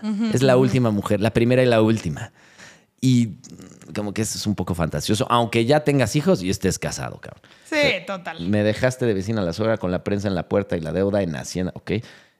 Te creíste que me heriste y me volviste más dura. Las mujeres ya no lloran, las mujeres facturan. ¡Pum! Le tiró un madrazo monetario, económico. Pero ahí yo creo que Piqué no tiene pedo, ¿no? Porque dice chingón. ella tú- tampoco. tú eh, no, cero. Yo creo que yo creo que hasta está mucho más cabrona Shakira. Pero al Piqué. principio de la letra, a ver si podemos subirla ahorita, sí dice como me dejaste con un buen de deudas o algo así, que a mí me impresionó. La dejó. ¿Dónde está? Pero Piqué creo que gana bastante bien en el Barcelona. pues sí, pero lleva jugando imagina- toda su- O sea, eso se lo pudo haber ahorrado si no fuera... Llega, ese güey ya fumando. No sé dónde está. Lleva jugando desde niño, no creo. Sorry, baby, hace rato que yo debí votar ese gato. Una loba como yo. No está pa' novato. Pues sí, pero tuviste tres hijos, ¿no, mamacita? ¿O cuántos son? ¿O dos? mucho, ¿no? Creo que dos. Dos, dos hijos. E- Ese es el pedo. Ya cuando acaban así las cosas, cuando tienes hijos, el hijo va. Pobres, eh. ¿Qué va a pasar cuando los hijos escuchen estas rolas? Digo, no sé si hablan como españoles ya- los hijos O sea, de. yo creo que ya están ahorita a una edad en la que entienden. No sé cuántos. ¿Sí? Yo pensé que eran Sí. bebés. O sea, yo O pensé- sea, no, bebé, bebé, no bebecitos no son. Deben de tener, a ver, no tengo idea, como 6, 7 años. A los 5 Ah, pero no creo que puedan entender esto No, de la pero a ver, imagínate, ah, eso no, pero imagínate que mm, que llegan a la escuela y todos sus amiguitos le preguntan por la nueva canción de su mamá echándole mierda. Sí, eso es lo que está, eso es lo que está cabrón, ¿no? Decirle, oye, ¿por qué tu mamá se está peleando con tu papá? Ya es público y chale. Y eso Y fue es que porque eso es- sacaste la rola. Shaq. Siento que justo eso es bien duro porque los hijos no tienen nada que ver, ¿sabes? Ni en este caso ni en la mayoría de los divorcios. Claro. ¿No? Y entonces como que Pero aquí como lo separas, es su carrera. pues sí. Es su carrera y aparte, pues tiene que cantar de lo que está sintiendo. O sea, eso es, es lo que hace un buen artista, cantar de lo que está sintiendo. Entonces, digo, no, no lo veo mal. Cambiaste un Rolex por un Casio. ¡Pum! Le dijo Casio. Ahí sí, ahí sí, Clara es un Casio, ¿no? En, este, en, en esta letra. Clara se llama la Clara. amante de Piqué. la amante de Piqué se llama Clara. La, la, la comparó con un Casio y ella es un Rolex. Eso está un poco medio pasado de riata porque nos, o sea, tú sí piensas que una mujer, en la situación de Clara, hablemos de la situación A de ver. Clara.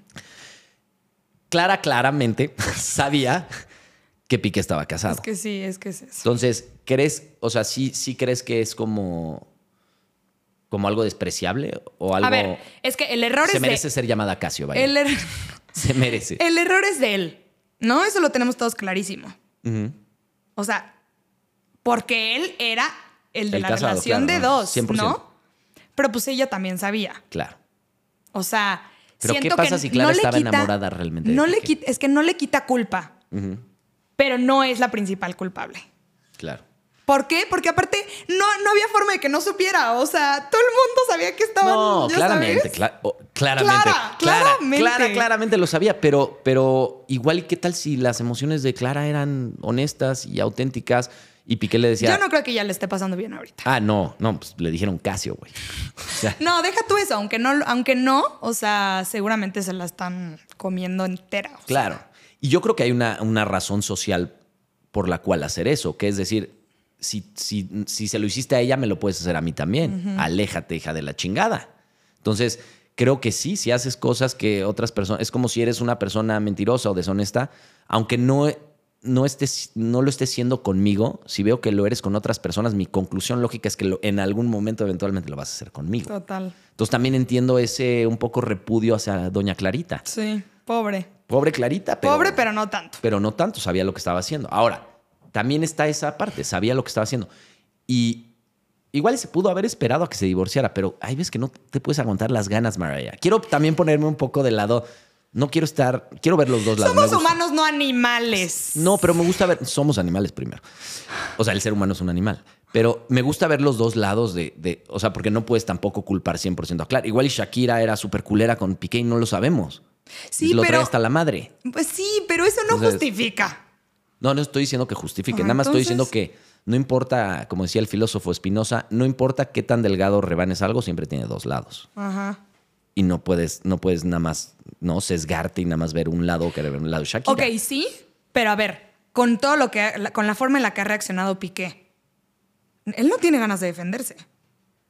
Pues no, como que le vale madre, ¿no? Eso- esa fue mi impresión. de que- Entonces, entonces yo no dice, creo que ni esté tío, muy arrepentido, ni, ¿sabes? O sea, si hubiera reaccionado de forma distinta o si hubiera alejado a lo mejor un rato porque le estaba haciendo mucho daño el hate o lo que sea, él no se ve nada arrepentido. O no. sea, Pero también entiendo que lo maneje de esa manera, que, le va, a que va a dejar que le afecte, que, le jodan la vida porque 10 millones de mujeres piensan que es un culero más. Y también el- el- la otra parte de decir, no tenemos la foto completa. No sabemos lo, la que es historia, eso, de, no sabemos qué vivieron Shakira. ¿Qué tal si Shakira lo jodía a diario con pura pendejada? hubiera sacado él una canción antes. Exacto, pero él no es cantante. Bueno, malo. mete gol y que se suba Que- la playera exacto, y diga, el- Shakira me... Shakira, stop. No, deja de chingarme. Pray for Piqué. Pray- pray- sí, hashtag pray for Piqué. No sé, no, es difícil ponerte de un lado cuando... lo- eso es lo que quiero decir a final de cuentas. Que es difícil ponerte de un lado cuando no conoces toda la historia. Total. Y la gente lo hace muy fácilmente. Sí. ¿No? En base a esto de maldita destruye hogares. No sabes. ¿Sabes que Shakira es a toda madre? ¿Sabes si, si Shakira trataba bien a Piqué? ¿Sabes lo que tú... A ver, a lo mejor hasta estaban en una relación abierta. Bueno, no creo después de ver esta... O sea, yo sé, Sí, pero, no. yo sé, pero a lo que voy es, o sea, hay muchas, hay muchas alternativas, ¿sabes? Sí, sí, sí, sí, sí. Claramente en este caso no sabía Shakira, por la- lo que me contaste de la mermelada. Fue es una- que, a ver, eso es lo que dicen también. O Ah, sea, sí, no es obviamente. Shakira no va a salir a echarse la sal ella sola. Sí, claro. no le No, serviría, no, y no va a decir yo hice mal esto y esto y esto y esto y por eso causó que este güey uh, se rompiera nuestra relación. No podemos saber. Igual y también Piqué era un culero. Igual y los dos son culeros. Exacto. Pero inmediatamente la gente siempre se quiere poner del lado del- de lo que aparentemente, y quiero decirlo muy claramente, aparentemente es la víctima. Sí. Aparentemente. No sabemos Sí. la historia completa. Sí, Y ya le jodieron la vida a Piqué. sí. ¿no? Y ya mil personas piensan que es una escoria de ser humano y una basura y no, no lo sabemos. Como que siento que a veces no, no, es- no es tan bueno llegar a conclusiones tan rápidas sin, sin conocer todos los ángulos de una historia que aparte nunca vamos a conocer todos los Justo lo ángulos. que te iba a decir. No hay forma. O sea, nos vamos a quedar con lo que supimos. O con las rolas de Shakira, ¿no? Nos vamos a quedar con la, la información que nos dé Shakira en sus rolitas, pero nunca va a pasar más. Hay que tener cuidado también con eso. Oye, regresemos a la, a la cuestión del libro, porque espérate, nos desviamos un chingo. Ajá. ¿Cuál era la, la siguiente, la que, me, la que me habías dicho que estaba súper chida? Ah, la de escribir la canción. Ah, exacto. A ver, déjame la encuentro. Playlist de mis canciones favoritas. Está bueno. Boletos de cine. Órale, esto está chido para poner boletos de ver, cine, conciertos y cartas. A ver, a ver. Ah, la ¿Las de de los boletos. A ver, quiero ver cuáles tienes. Quiero ver cuáles tiene. Mariah, vamos Tiene a de ambos lados. Obviamente. Voy a buscar aquí la de la La voy a canción. enseñar acá. Obviamente. Obviamente tiene a Justin Bieber, Por supuesto. Africa Rocks, Disneyland. Qué chingón. Es lo mejor que hay en el planeta Tierra, Es lo ¿no? máximo. A- Para mí, siempre que voy a Disneylandia se cumple su eslogan del lugar más mágico en la Tierra. Entro ahí. y Son me- muy buenos en lo que Sí, son unos chingones. La verdad que sí. Ah, bien, ya fuiste a lo de Star Wars. Pues, pues vas bastante a Disney, mi querida Mariah. No, esos son de un mismo viaje. Ah, del mismo viaje. Ok, ok. Y aparte yo soy muchísimo de guardar boletos y Sí, no, cartitas, entonces dije, pues de una vez los voy a poner todos en el mismo lugar, ya sabes. Sí. Órale, Rock of Ages. No, muy bien. Ok. Roast yourself. Órale, para criti- autocriticarte. Sí, Eso está bueno. está padre. Ve, acá está. A ver, ¿esto qué? Esto es lo de... mm, Ay. Es el momento de quitarte tus miedos y decir todo lo que sientes. Escribe tu primera canción. La mía fue Mira y me inspiré en la primera vez que me enamoré. Ok. Y vienen las instrucciones, que esto es lo interesante. Pues unos tips. Unos tips. Vamos a ver cuáles son los tips de, de composición. Estos son tres tips para el desarrollo de tu canción. Uno, define el propósito de tu canción. ¿De qué va a tratar? ¿De qué quieres hablar? Lo que dijimos, muy importante. Sí tiene que tener un tema para que la gente se identifique ¿no? con el tema que estás hablando. Correcto. Dos, ¿quién va a narrar la historia? ¿Yo primera persona o tú segunda persona? O sea, Sí, o sea, te estoy cantando la canción a ti, ¿no? Cuando ajá, cuando la estoy escribiendo o cantando. O estoy hablando de una pareja que está caminando por la calle y que se encontró un puestito de elotes y se compró un elote. Ok. O sea, una, una canción de Arjona. ¿no? Exacto. Que es- las hace más así. Ok. Tres, asegúrate de contar la historia de forma clara y entendible. Sí, eso pasa de repente en, en las canciones. La gente que no escribe muy chido se pierde en... Pero hay canciones que ese es su chiste, ¿no? Sí, o sea, sí, pero a lo que voy más es como un. No sé, o sea. Sí, o sea, es que no sé cómo explicarlo. ¿Qué quieres decir? O sea, si estás hablando de, de desamor, ¿por qué te vas a ir de la nada a hablar? a- De naranjas. Exacto. Sí, Sí, no, no. o sea, que tenga congruencia. Claro. Si quieres hablar de que estás enamorada, pero al mismo tiempo no estás tan seguro, está chido. O sea, son dos, dos cosas distintas, se relacionan en el amor, obviamente, pero son dos cosas distintas y quedan bien juntas. Claro. No entiendo, pero de repente hay excepciones, ¿no? Cuando usas, este, no sé, lenguajes literarios como la metáfora o igual y no tiene que ser tan exacto y a veces Ah, también es, obvio, es- obvio. también es creativo, ¿no? Que, no? Que no digas las cosas tan, tan como Shakira. Sí, o sea, no es como te voy a bajar la luna y las estrellas, pues no va a suceder. Exacto. ¿Quién es, quién es- quién es tu compositor? A ver, eh, compositor hombre favorito y mujer. Mujer me encanta Demi Lovato. Muy buena. me sí. gusta mucho lo que hace. Y hombre, uy, es- está, o sea, creo que está súper cliché, pero Camilo se me hace que compone espectacular. O sea, se me hace que tiene un, no sé, como que algo, algo muy curioso, usa muchísimas referencias, pero las, las, las rima con otras cosas que ni al caso. O sea, me parece impresionante. Claro. sí. Impresionante. Que a mí es lo que me atrae, por ejemplo, del hip hop, de Jay-Z, de Kanye, de, todo, de Lil Wayne. Todos esos güeyes hacen letras maravillosas y de repente sí Sí. ¿de dónde sacaste Sí, eso, güey? "Ay, Pero cabrón". queda. Exacto. Sí, sí, sí. Y no tiene que hacer sentido siempre. Eso es que también es importante. No siempre tiene que hacer total sentido. Total. Pero está muy buena, e- esa actividad está muy buena. y sí creo que tienes razón, es para todas las edades. O sea, no tienes que tener ni 10 ni 40. Por ejemplo, me, me pasó cuando lo saqué y estaba en, en promociones que me escribían maestras de kinder. Y yo Ah, para usarlo en nunca, kinder. ajá. Nunca hubiera pensado en maestras usándolo y me decían como me encanta porque a mí me gusta hacerlo y hay muchas actividades que puedo hacer a mis alumnos hacer.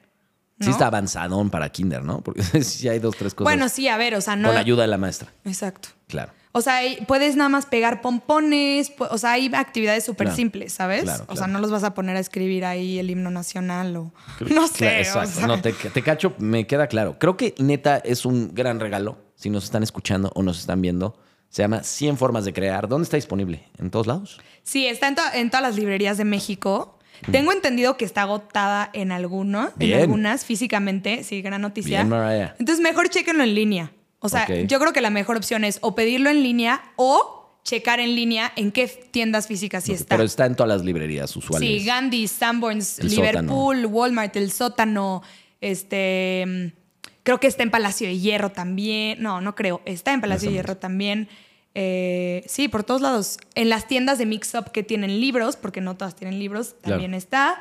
El- ¿Qué es, qué es- qué es lo que ha pasado que más te ha dejado como satisfecha de, no sé, algún, algo que te mandaran o mira lo que hice? ¿Del o- libro? Sí, ¿qué es lo que más orgullo te da hasta el momento? Porque, digo, lleva un año, ¿no? Afuera. sí. Dos. Sí, no uno. Uno y unos cuantos meses. Ya ha pasado algo que dices, puta, qué orgullosa estoy de, de este pedo. Yo creo que justo verlos, o sea, a mí me fascina, me fascina, me fascina que me compartan sus creaciones y sus procesos para hacerlo.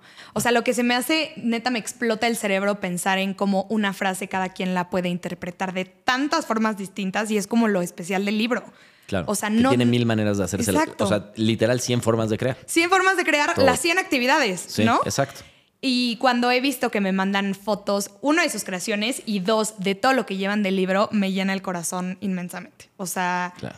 me hace sentir que lo hice bien, ¿sabes? Porque aparte, también otra cosa que me hace, independientemente como de, de la gente haciéndolo y así, me siento súper orgullosa de cómo me plasmé a mí, a mí misma en este libro. O sea, O sea, lo soy yo en de un libro. es- soy yo. O sea, los colores, el, el- el título está hecho, está escrito a mano, es mi Claro. letra. Hay varias actividades que también están escritas a mano. Claro. Entonces, literal, me encargué de plasmar por completo. Hice 40 mil cambios del libro para yo sentir que era María representada. La, imagen más precisa de Mariah.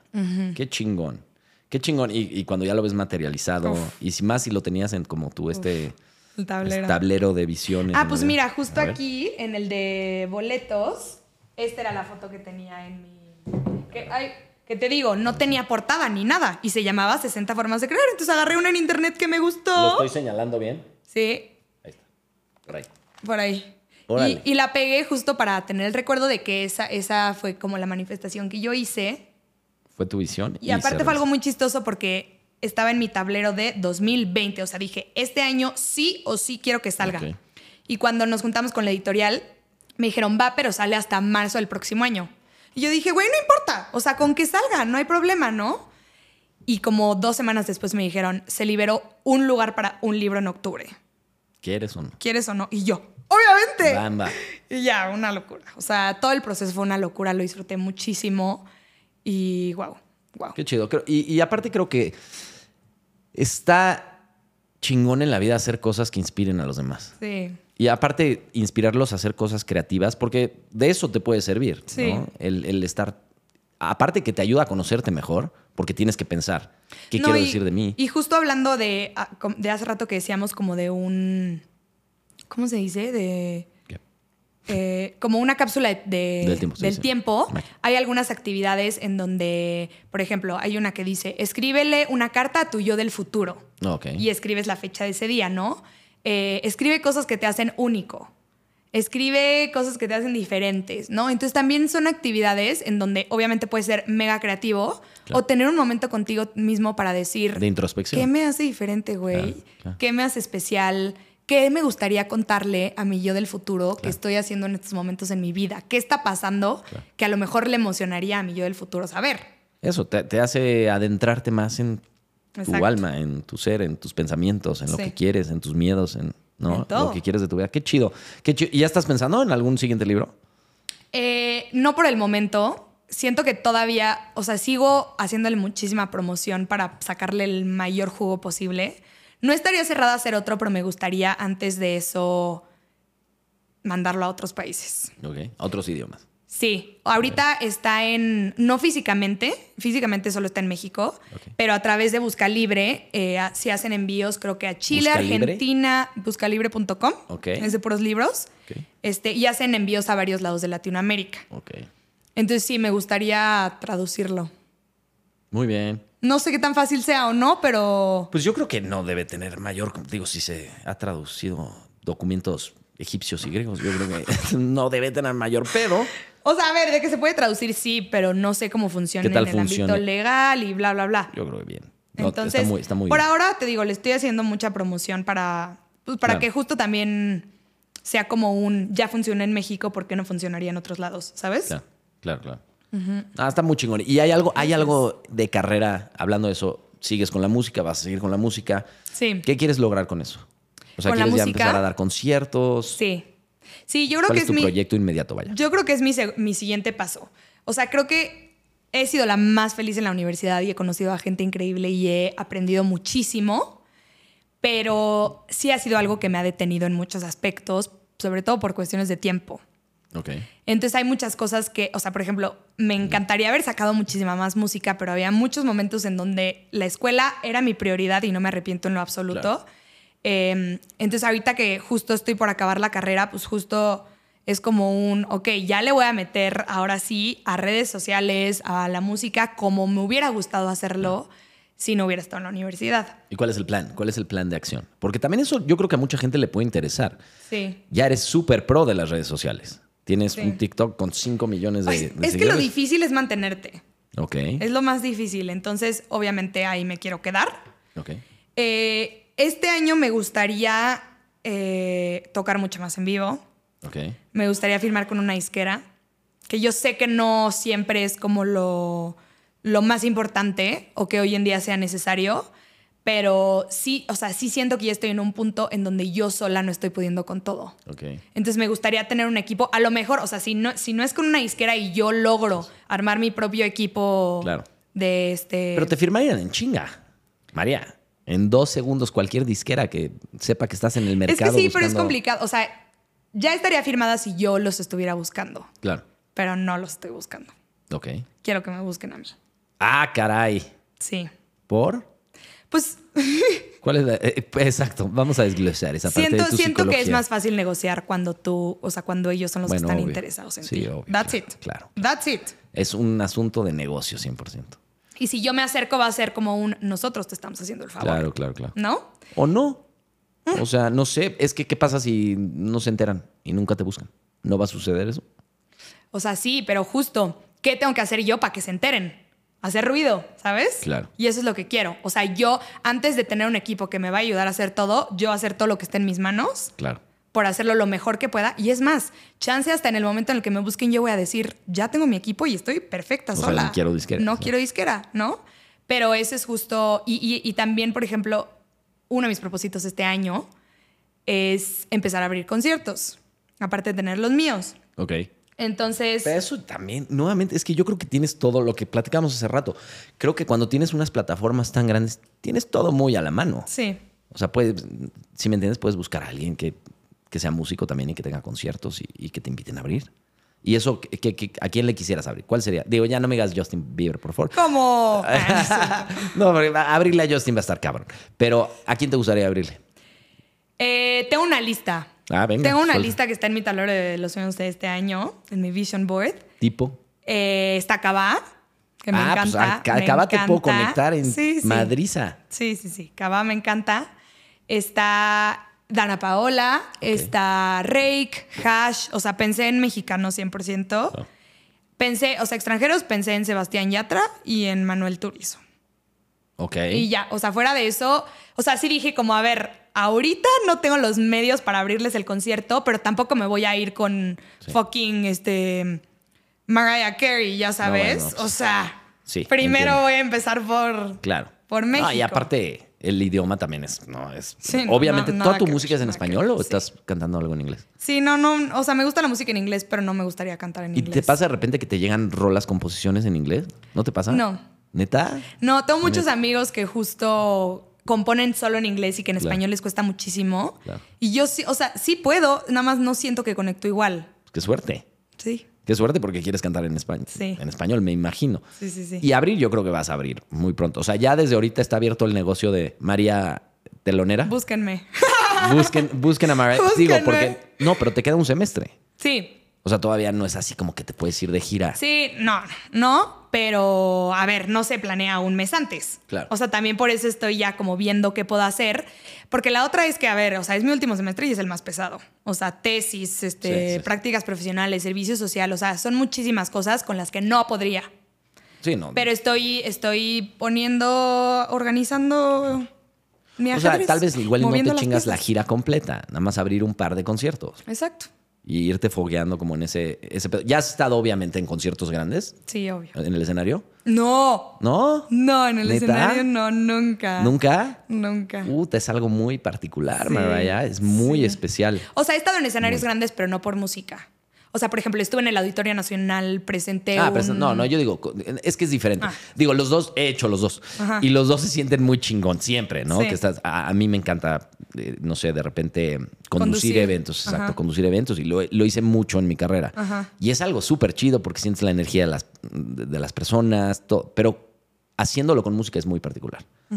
Porque sí es una conexión más, yo diría más profunda porque es más subconsciente Total. de que, no sé, de repente mi grupo es Mercurio, ¿no? Entonces, igual y fuimos de una generación donde las chavitas nos, nos escuchaban cuando tenían 13 y estaban conociendo a su primer amor y relacionaron tu canción con su primer amor. Sí. Entonces, la conexión es mucho más profunda, ¿no? De, Obvio. de si no estás diciendo, y a continuación, pues no, o sea, ¿no? es, es- es una conexión mucho más profunda porque es como si compartiéramos un cachito de historia de vida, ya sabes. Y eso crea un vínculo que no, ni siquiera te lo puedo explicar. Es algo inexplicable. No, y que es distinto para cada quien también. Y el sentimiento, o sea, ese- lo que quiero decir es que esa energía que se siente intercambio de energía en el público, cuando se trata de un vínculo musical, Sí. es muy difícil de describir. Es algo, pero se siente, es, es, muchos amigos dicen que es como una droga, Órale. y sí es cierto, ¿eh? es, un, es, es una cosa, una adrenalina, que también al final del concierto puede ser difícil. O sea, de que acabas tirado a la mierda, deprimido sí, tres días. Sí, no, pues es que te, o sea, literal. Te drena energía. Ajá, es que no quiero, no quería decir como que te roban energía, porque pues No, tú no, también es un la estás dando. Exacto. Pero sí es una expenditura, vaya. O sea, Exacto. sí, sí de cierta manera el, el tener ese intercambio de energía y de emoción te deja muy agotado y luego de- yo a mí me pasa que llego de un concierto y no me puedo dormir al chile. Sí, de que traes todo. Es como después de hacer Bueno, a mí me pasa, después de hacer ejercicio estoy como. Sí. Y es como, güey, ¿por qué Que no estoy liter- cansada? Sí, digo, aparte que el, el- el- el escenario te da adrenalina, eso es obvio, como químico que no te deja dormir, pero también esa parte de intercambio de energía emocional te deja de- demasiado, no sé, no sé, pero hay veces que no te puedes dormir en, hasta las 6 de la mañana, que dices, chale. Y, Wow. y el vuelo sale a las 7 y te la pelas. Entonces creo que es algo que vas a disfrutar mucho. Estoy seguro que lo vas a hacer muy pronto. Gracias. Me queda, me queda más que claro. María, quiero agradecerte muchísimo que hayas venido ti, al podcast a platicarnos de todo esto. Chéquense, ya saben, chéquense 100 formas de crear y en TikTok y todos lados, ¿cómo estás? María Bolio. Bolio. Chéquense las cosillas de María, porque está muy bien, es muy sano, es para todos, ¿no? Es- eh, a María sí la pueden seguir sus hijas, Exacto. sus hijos, van a ver cosas, ¿no? Sí. Productivas e inspiradoras. Muchísimas gracias por A haber ti, venido. gracias. Mil gracias y suerte en todo. Y cuando saques, eh, no sé, algo, concierto, eh, regresas a platicarnos. Va. Como el pedo. Me late. Bien, entonces, Mariah, muchísimas gracias. Gracias. Gracias a todos. Bye.